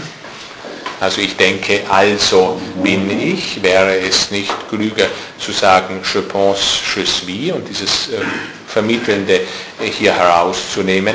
Dieses Donc, äh, eine Frage, an die sich sehr viel am Streit, dann auch direkt an Einwänden auf die Meditationen und Erwiderungen darauf angeschlossen hat, soll das tatsächlich eine Schlussfolgerung sein? Nicht? Also wird hier etwas aus einem anderen abgeleitet? Nein, sagte Kant. Ja, und wenn nicht etwas aus einem anderen abgeleitet wird, äh, von welchem Charakter oder von welcher Art ist dann diese Einsicht, die wir in dem Satz pense, donc je suis eigentlich formulieren? Ist das das Aufleuchten etwas unmittelbar Selbstverständlichen, so aus sich selbst heraus äh, verständlichen, das kann auch nicht ganz sein, nachdem ja ein doch immerhin äh, aufwendiger Zweifelsgang dahin geführt hat. Also ein selbstverständliches, das sich aus einem aufwendig argumentierenden Zweifelsgang heraus ergibt. Das ist eine schwierige Gedankenfigur. Was dieses also bedeutet, damit beschäftigen wir uns sozusagen auch noch in, äh, in Zusammenhang mit einigen ähm, äh, Problemen äh, bei Descartes von Meditationes her. Und natürlich kann man auch noch, äh, das vielleicht als letzter Punkt diesbezüglich an der Stelle, man kann natürlich auch die Frage stellen, inwiefern sollen denn, äh, sollen denn Pense und Suis voneinander unterschieden sein. Also Denken und Sein, eine alte Lehre, eine parmenideische Lehre, scheinen hier doch direkt als dasselbe ausgesprochen zu sein. Also wenn ich recht sehe, ist doch so, dass Descartes, und zu dieser Zeit steht schon sehr viel im Rahmen jetzt seiner historischen Kenntnisnahmen auch, scheint es doch so zu sein, dass Descartes einfach sagen könnte, äh, also ich bin der konsequente Parmenides. Nicht? Ich lehre euch, denn dasselbe ist Denken und Sein. Nur ich lehre noch etwas ganz Wichtiges dazu, was Parmenides nicht wusste. Er hat vom Ich gesprochen. Nicht? In Bezug auf das Ich gilt im strengen Sinne. Denken und Sein ist dasselbe. Im Denken liegt unmittelbar das Sein. In Bezug auf sonstige irgendwelche Inhalte kann das auf keinen Fall stimmen dass Denken und Sein dasselbe sind, wenn sie nicht aus dem Denkenden, also aus dem Ich, wo Denken und Sein tatsächlich zusammenfallen, herausentwickelt werden. Alle weiteren Subjekt-Objekt-Identitäten oder alle weiteren Einheiten von Denken und Sein müssen aus diesem Prinzip ich denke, abgeleitet werden, weswegen er hier auch von dem ersten Grundsatz der Philosophie in Bezug auf diesen Satz gesprochen hat. Also das auch noch eine weitere Frage, mit der wir uns beschäftigen müssen. Äh, das Verhältnis von Denken und Sein scheint zunächst mal ein Zusammenfallen zu sein bei Descartes. Das wird man auch mit guten Gründen annehmen. Wir können uns sagen, in Bezug auf das Ich ist das schon gründlich gedacht, dass Denken und Sein identisch sind. Nur kennen wir eben auch den Unterschied von Denken und Sein. Wie kommt es zum Unterschied äh, von Denken und Sein? Äh, wie kommt es von da ausgehend zum Unterschied überhaupt? Äh, Descartes scheint uns zu einem Identitätsdenker, so in dem saloppen Sinne von alles ist eins zu werden, gerade auch wenn man da an Parmenides äh, zurückdenkt, wie kommen wir von der Eins zur Zwei, wie kommen wir von der Identität zum Unterschied. Jetzt aber, das war jetzt nochmal äh, noch mal zurückblicken auf das, was ich Ihnen aus äh, Abschnitt 4 der Abhandlung in Bezug auf diesen ersten Zweifelsgang darzulegen versucht habe. Jetzt aber endlich der Sprung zu dem zweiten Inhalt, den ich aus diesem Abschnitt noch äh, präsentieren möchte. Sie erinnern, sich, ich hatte vorblickend äh, gesagt, ich möchte mich noch mit der Thematik beschäftigen, Verhältnis zwischen Erkenntnisgewissheit auf der einen Seite und äh, Existenz und Wahrhaftigkeit Gottes auf der anderen Seite. Das letztere eine Thematik, die uns noch gar nicht oder noch kaum aufgetreten ist beim frühen Descartes. Sie erinnern sich vielleicht nur an dieses eine kleine Sätzchen, das ich Ihnen das letzte Mal zitiert hatte, wo ich aber auch dazu, aus den Regule, wo ich aber auch dazu gesagt hatte, das steht so ganz abgerissen da, also gar nicht in einem wirklichen argumentativen Zusammenhang in den Regule, nämlich äh, der Satz sum ergo Deus est. Ähm, inwiefern Descartes diesen Satz noch vertritt und inwiefern er ihn jetzt vielleicht auch äh, argumentativ begründen kann aus äh, erkenntnistheoretischen Überlegungen heraus, dazu noch ein kurzer Blick. Also nur, nur ein zweiter Bereich aus diesem großen vierten Abschnitt der Abhandlung über die Methode. Auch dieser äh, zweite Bereich jetzt zeigt, wie weit sich der Descartes des äh, vierten Abschnittes von dem Descartes des zweiten Abschnittes der Abhandlung über die Methode entfernt hat. Descartes überlegt sich, jetzt im Anschluss an dieses Erreichthaben einer ersten absoluten Einsicht, nämlich der Einsicht Je pense donc je suis, da überlegt er sich jetzt, was in dieser Einsicht enthalten ist und warum sie eine absolute Einsicht ist. Also zwei methodische, auch nicht uninteressante weitere Fragen, die er hier stellt. Also die zweite Frage, eine, Frage hier nach dem ersten Inhalt. Was ist da drin enthalten? in der Einsicht, warum ist das eine absolute Einsicht.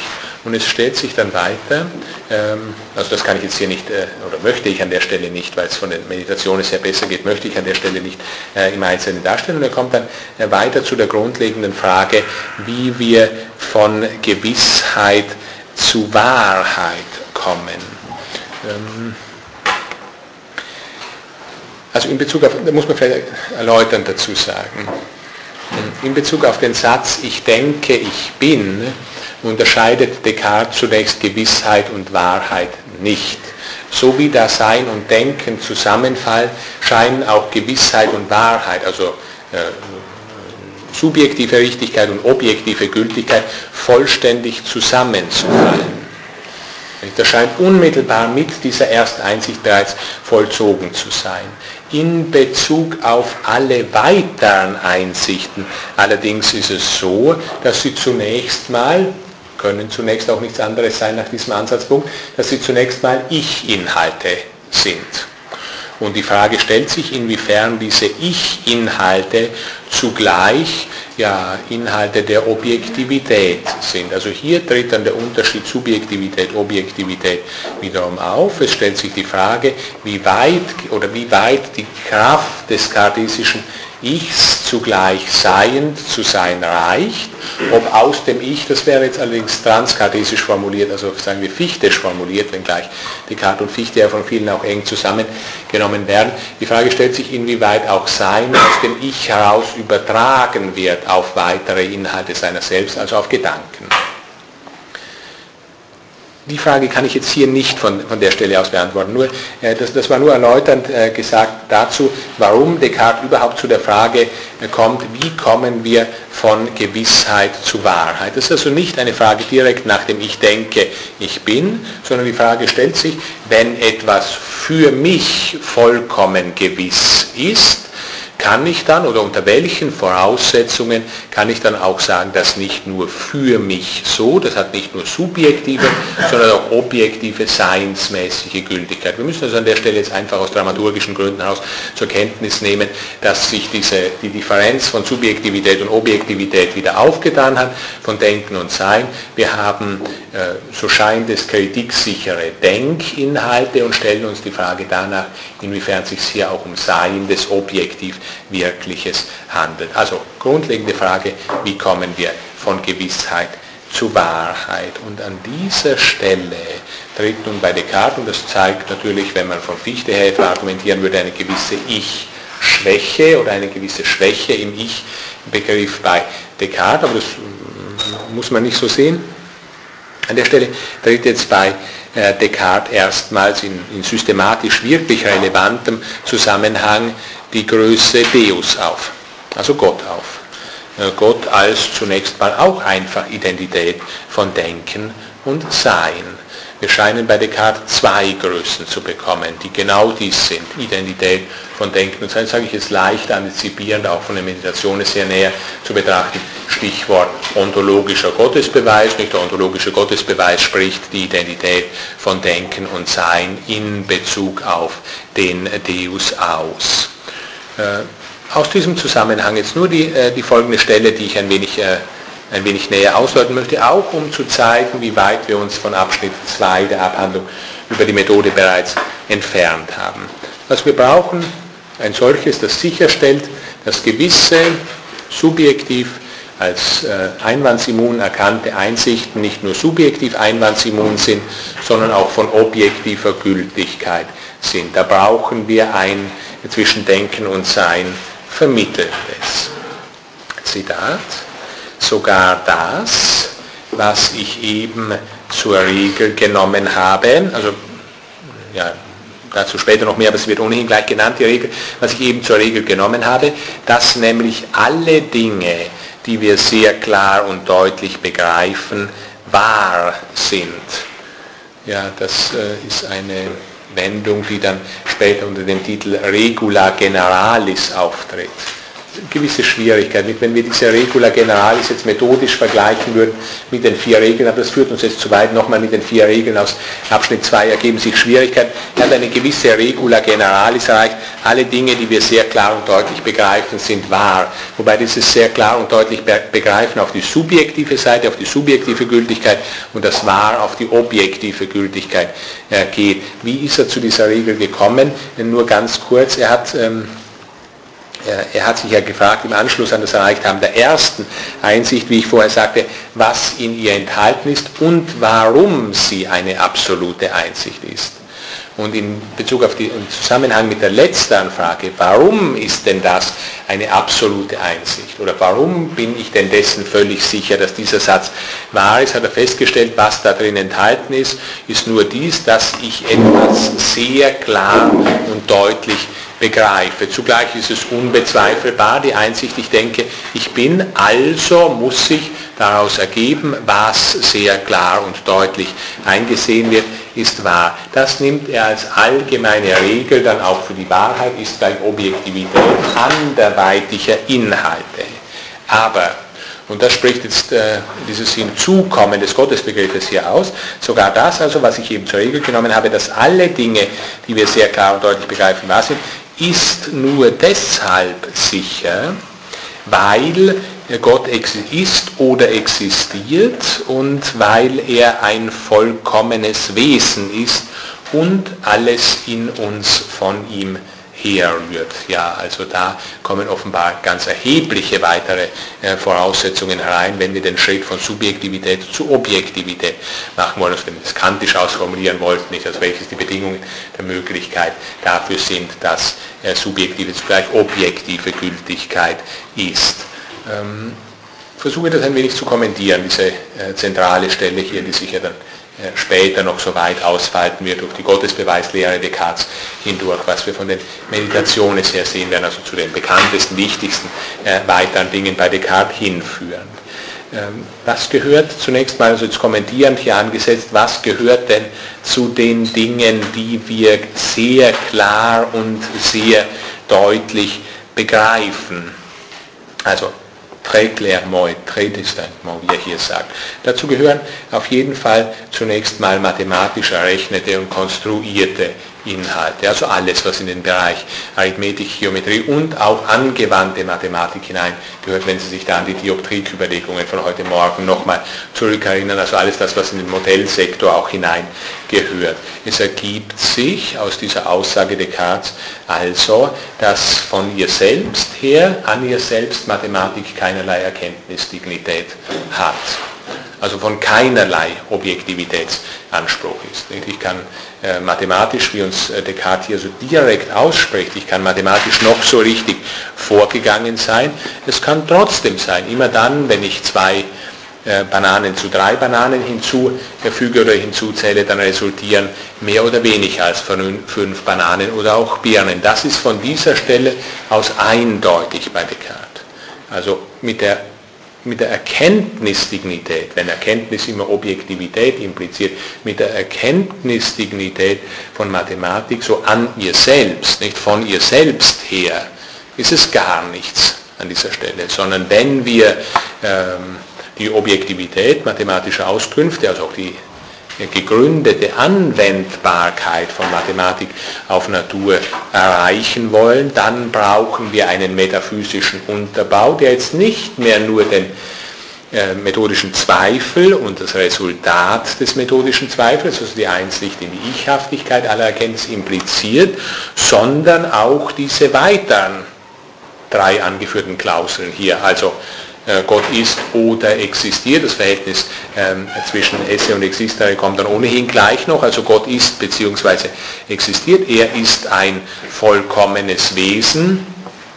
In Bezug auf diese Vollkommenheit übrigens so nebenbei gesagt, an der Stelle ist ausschließlich die Wahrhaftigkeit an der Stelle wichtig. Also die Veracitas von der ich deswegen auch schon äh, öfter gesprochen habe. Und alles in uns rührt von Gott her. Diese drei Klauseln, also nach dem Descartes der Abhandlung über die Methode, müssen erfüllt sein, wenn denn mit objektivem Anspruch, also etwa mathematisch errechnete und konstruierte Dinge vorgetragen äh, werden sollen. Ähm, ebenso, aber das ist wieder eine Sache, die ich ein wenig so zögernd dazu sage, ebenso gehört, glaube ich, zu den, Dingen, zu den Dingen, die wir klar und deutlich begreifen können, äh, hier rein formal Logisches hinzu. Das ist diese äh, Kiste, die ich da vorher wieder mal aufgemacht hatte, wo ich gesagt habe, die Schlusslehre zumindest äh, geht im radikalen Zweifel unter. Und ich hatte dann festgehalten, inwiefern auch der axiomatische Bereich formaler Logik in den Zweifel hinein aufgehoben wird. Das ist so klar vorderhand jedenfalls noch nicht. Ich ziehe hier aus einem, aus einem anderen Text noch eine kleine, noch eine kleine Stelle herein. Descartes er teilt uns mit, ein Satz wie, das soll jetzt ein Satz sein, ein Satz wie, äh, Zitat, 2 plus 3 ist mehr oder weniger als 5.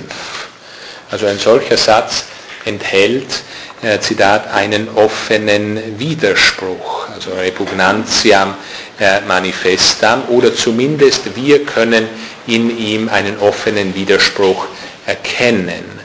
Und doch ist es so, dass zumindest die objektive Gültigkeit dieses Satzes womöglich falsch ist oder nicht gegeben ist, solange diese drei Klauseln nicht erfüllt sind, die Descartes hier angeführt hat. Also die objektive Gültigkeit. Also formulieren wir es gleich aus, der Satz vom zu vermeidenden Widerspruch ist von ihm selbst her von keinerlei Erkenntnisdignität. Immer hinzugefügt, wenn Erkenntnis zumindest minimale Objektivität impliziert. Damit ist jetzt nicht gesagt, dass dieser Satz vom zu vermeidenden Widerspruch auch im Binnenbereich des subjektiven Dahindenkens äh, in irgendeiner Weise revolutioniert oder kritisiert oder angezweifelt, relativiert worden wäre. Mm. Also es zeigt sich jedenfalls, äh, dass es weder Mathematik noch äh, formale Logik gibt, die von ihnen selbst her, von irgendeiner Erkenntnisdignität wären. Das ist mal immerhin schon philosophisches Hochgrad. Jetzt kommen wir ein wenig noch äh, zu, nachdem ich äh, etwas zu zeigen versuchte, was zu diesen Dingen, die sehr klar und deutlich begriffen werden, gehört, kommen wir noch zu diesen drei Klauseln selbst natürlich. Also Descartes sagt uns hier, äh, Gott ist, also Dieu et tu exist. Also in Bezug auf die Idee Gottes jedenfalls muss der Schritt vom Denken zum Sein immer schon gemacht sein oder gemacht werden, wenn denn Erkenntnis möglich sein können soll, wenn ich es jetzt wieder mal transzendental philosophisch ausformuliere. Äh, und zwar deswegen, weil sonst der Schritt von Gewissheit zu Wahrheit nicht möglich ist. Also keine objektive Gültigkeit des Subjektiv auch ganz klar und deutlich Perzipierten möglich ist. Man kann das rein transzendental philosophisch ausformulieren, äh, ja, meinetwegen auch in den Bereich der Transzendentaltheologie hineingehen in diesem Zusammenhang. Also ein Gottesbeweis, zumindest einer, wird erforderlich aus erkenntnistheoretischen Gründen heraus, sehen wir hier. Nicht, weil wir wissen wollen, was vielleicht diese Identität, Entität sein oder auch nicht sein könnte, sondern weil es sonst mit der objektiven Gültigkeit unserer subjektiven Einsichten nichts ist. Ja, wir haben zweitens,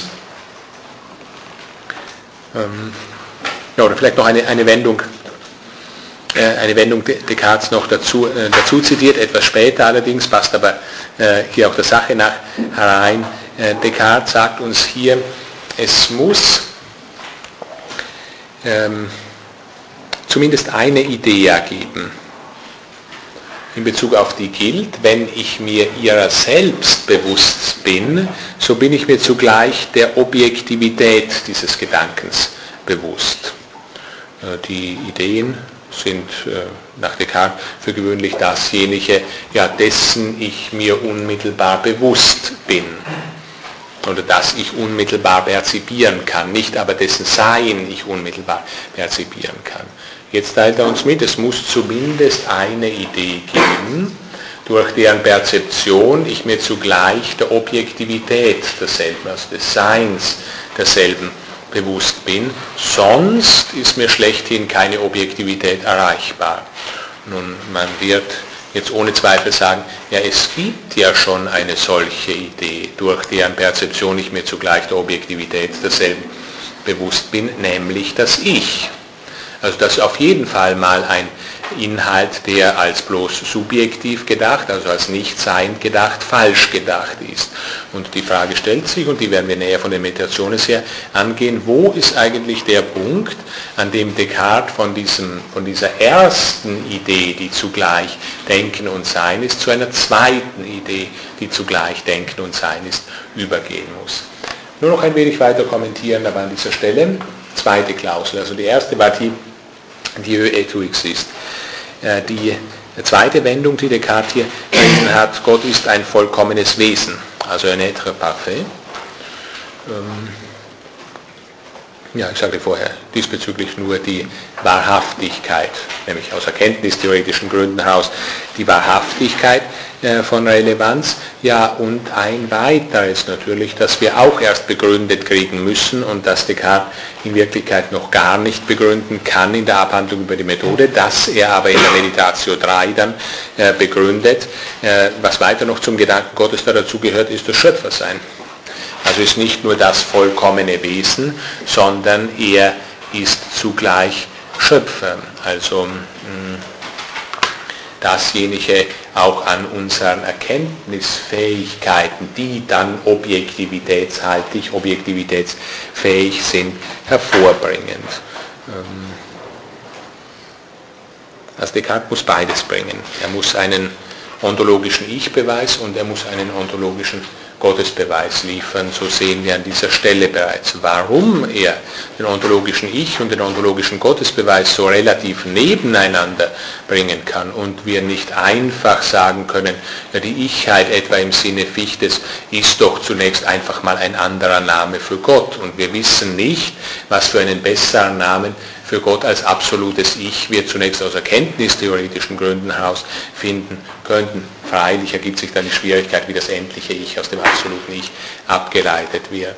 Ähm, bei Descartes hier, zumindest in dem vierten Abschnitt über die Abhandlung, der Abhandlung über die Methode, ziemlich äh, deutliches Nebeneinander zwischen diesen beiden Gedanken, die Einheiten äh, von Denken und Sein sind.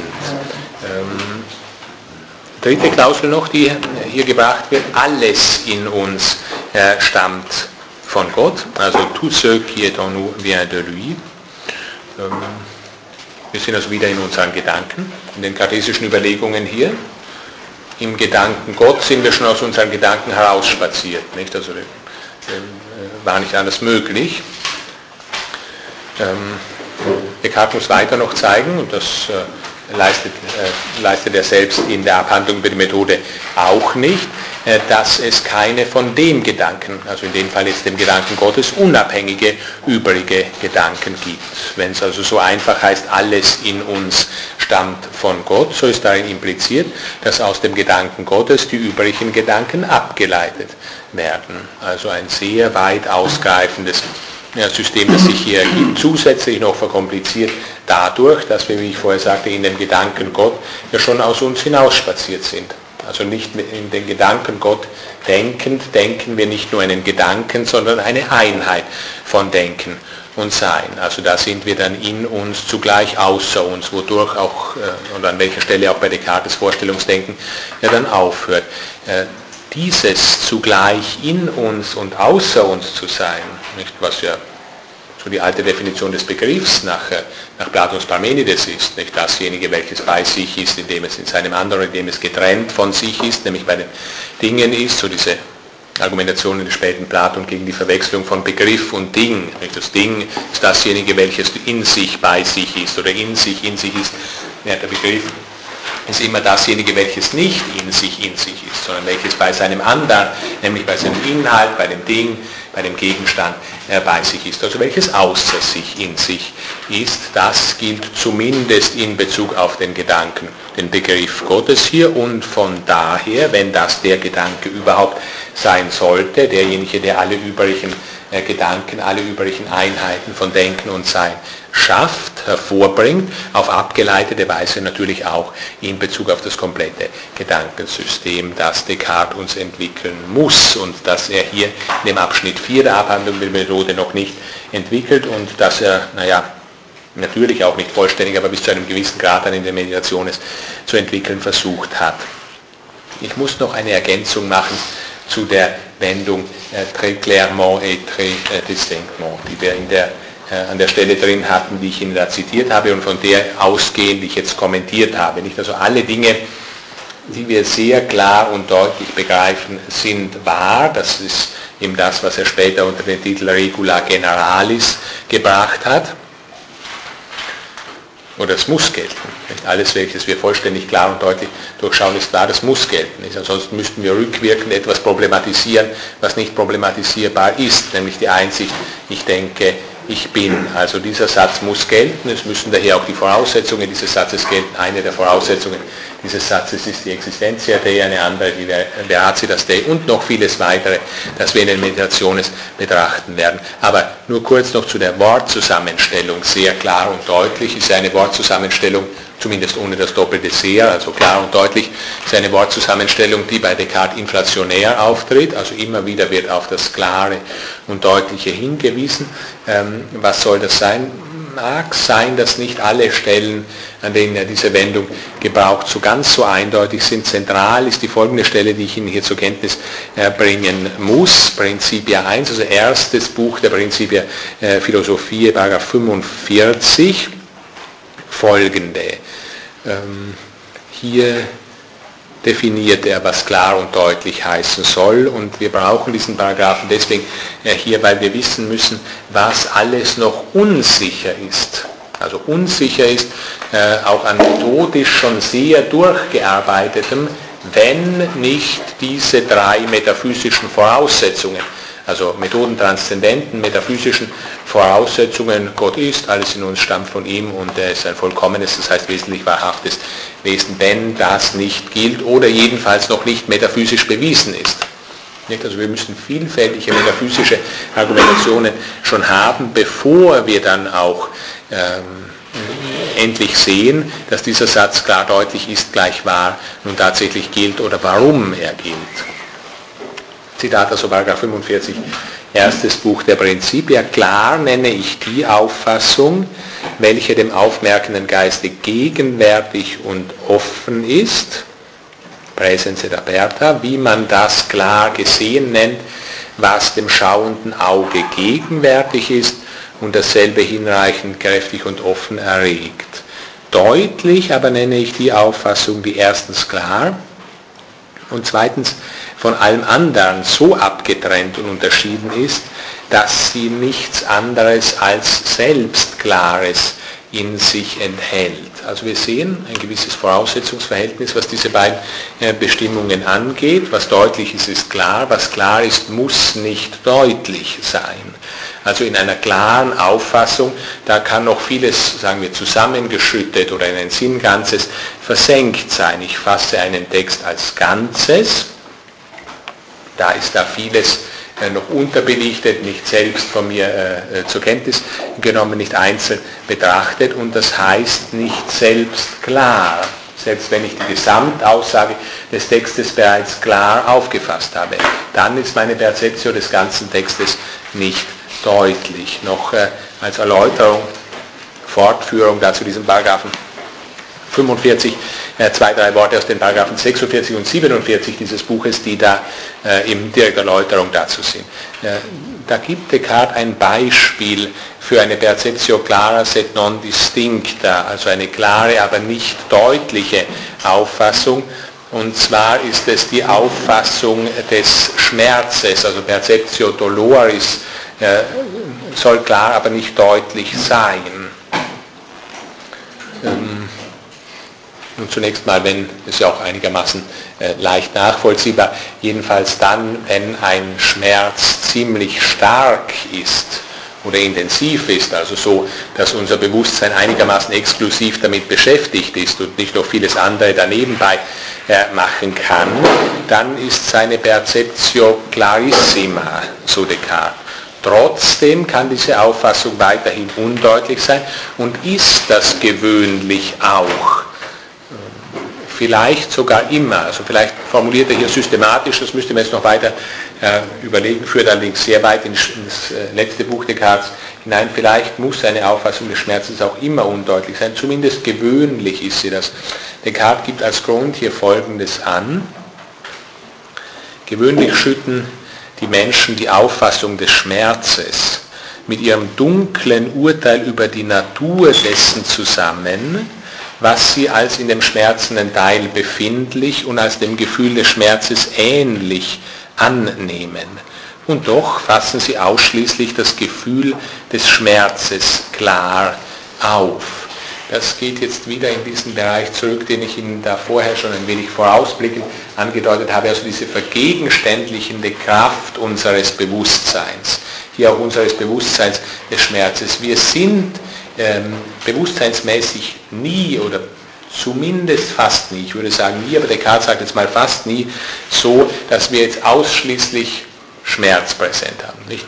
Dieser Schmerz ist uns eine Gegebenheit und zwar eine so starke, dass wir vollständig exklusiv damit beschäftigt sind, sondern wir scheinen immer schon urteilende, vergegenständlichende Lebewesen zu sein. Also das Urteilen, das Judikare ist so grundlegend, was das Kogitare angeht und grundlegend sind wir ja Kogitare, insofern wir ich sind. Hier ist das Judicium, ist das Judikare so grundlegend, dass sich das Urteilen immer schon eindrängt. Also es scheint urteilsfreie Vorstellungen praktisch gar nicht zu geben. Wir werden von Meditatio 3 her noch sehen, dass Descartes zwar behaupten wird, es gibt urteilsfreie Vorstellungen, das ist allerdings eine äh, problematische und näher noch zu betrachtende Angelegenheit. Das Urteilen drängt sich überall ein. Also es scheint hier zunächst wenn er zumindest in den Blick fasst, eine Auffassung des Schmerzes, die klar und deutlich ist. Und zumindest als völlig unmöglich hat er das nicht bezeichnet. Wenn er das ins Auge fasst, dann müssen wir sagen, es scheint so etwas wie einen reinen Schmerz zu geben. Der in seiner Isoliertheit ist klar und deutlich aufgefasst aber zumindest meistens, da muss man ein wenig temperieren und kompromisslerisch von dieser Stelle her leider formulieren, aber zumindest meistens äh, ist es so, dass wir zusätzlich sagen müssen, der Mensch ist urteilendes Lebewesen, hat sich urteilend immer schon in die Reinheit seines Schmerzes eingedrängt, hat ihn objektiviert, lokalisiert in Bezug auf Ursachen und dergleichen, äh, mögliche Abhilfe und ähnliches weiter durchdrungen. Ähm, ja, und schließlich äh, noch ein äh, letzter Zusatz zu diesem, äh, zu diesem Punkt klare und deutliche Auffassung.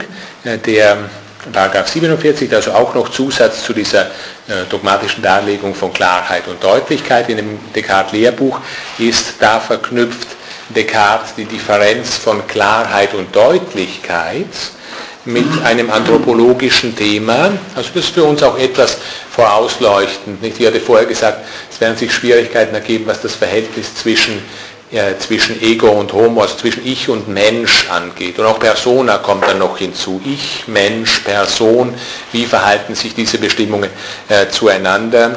Ein wenig in diesen Bereich geht das jetzt hier hinein, ist für uns leicht vorausblicken. Er verknüpft also die Differenzklarheit deutlich mit einem anthropologischen Thema, nämlich dem anthropologischen Thema Lebensalter, also Lebensalter, Lebenskreis, Thematik, zu der er hier äh, systematisch kommt. Und aus dieser Verknüpfung mit anthropologischen Themen leitet Descartes viele Vorurteile, multa prejudicia ab, wenn es nicht den, also nehmen wir jetzt mehreres da gleich von Descartes zusammen, wenn es nicht den Unterschied zwischen Klarheit und Deutlichkeit gäbe. Es könnte ja auch die Auffassung geben, nicht, das hat sie Ideen theoretisch diskutieren, gleich vieles angeschlossen im frühneuzeitlichen Nationalismus, könnte auch die Auffassung geben, klar und deutlich fallen immer zusammen, sind zwar begrifflich unterscheidbar, kommen aber immer zusammen vor, sind also umfangsgleich, diese beiden äh, Größen. Descartes aber, es muss mal den Unterschied zwischen Klarheit und Deutlichkeit geben.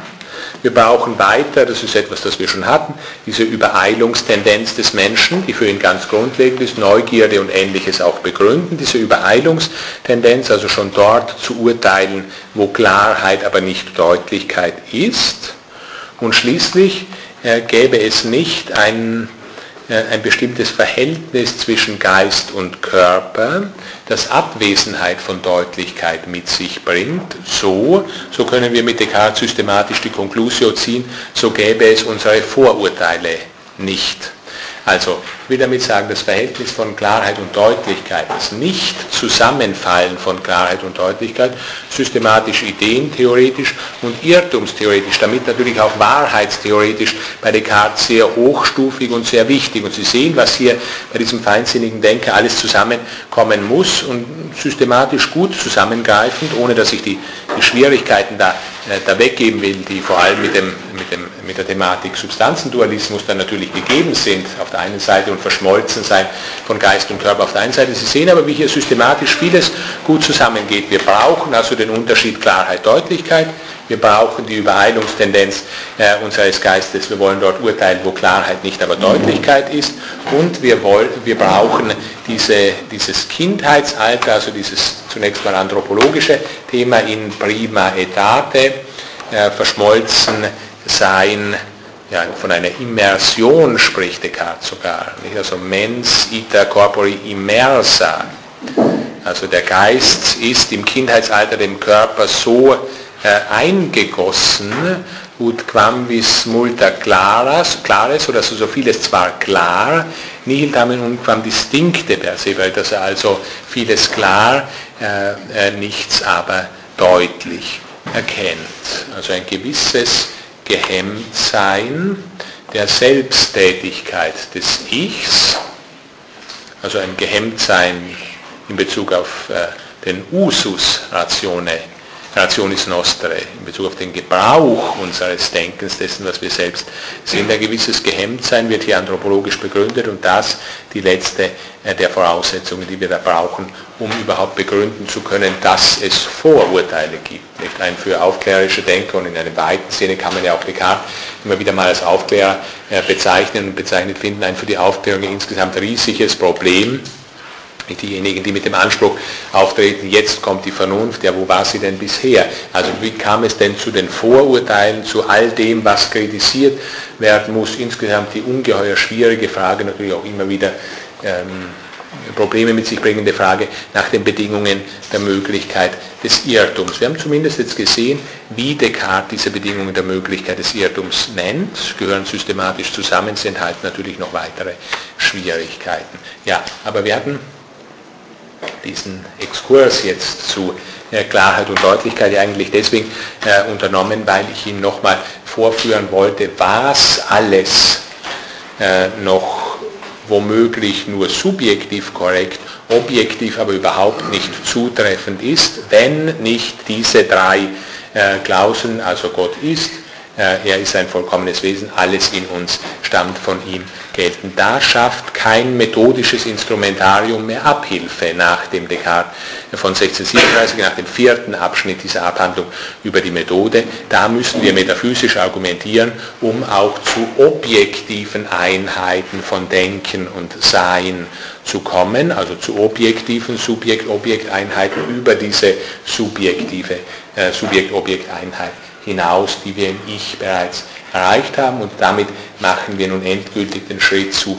Descartes größtem metaphysischen Werk, zu dem Abschnitt 4, also Meditationes de prima philosophia. Allerdings zuvor machen wir noch den Schritt in die Mittagspause und ich würde Sie ersuchen, dass Sie diese Mittagspause also wiederum wie gewohnt nur kurz gestalten, damit hinterher nicht geschlafen wird und dass wir also doch schon dann kurz nach 12.30 Uhr zur dritten Einheit äh, schreiben können.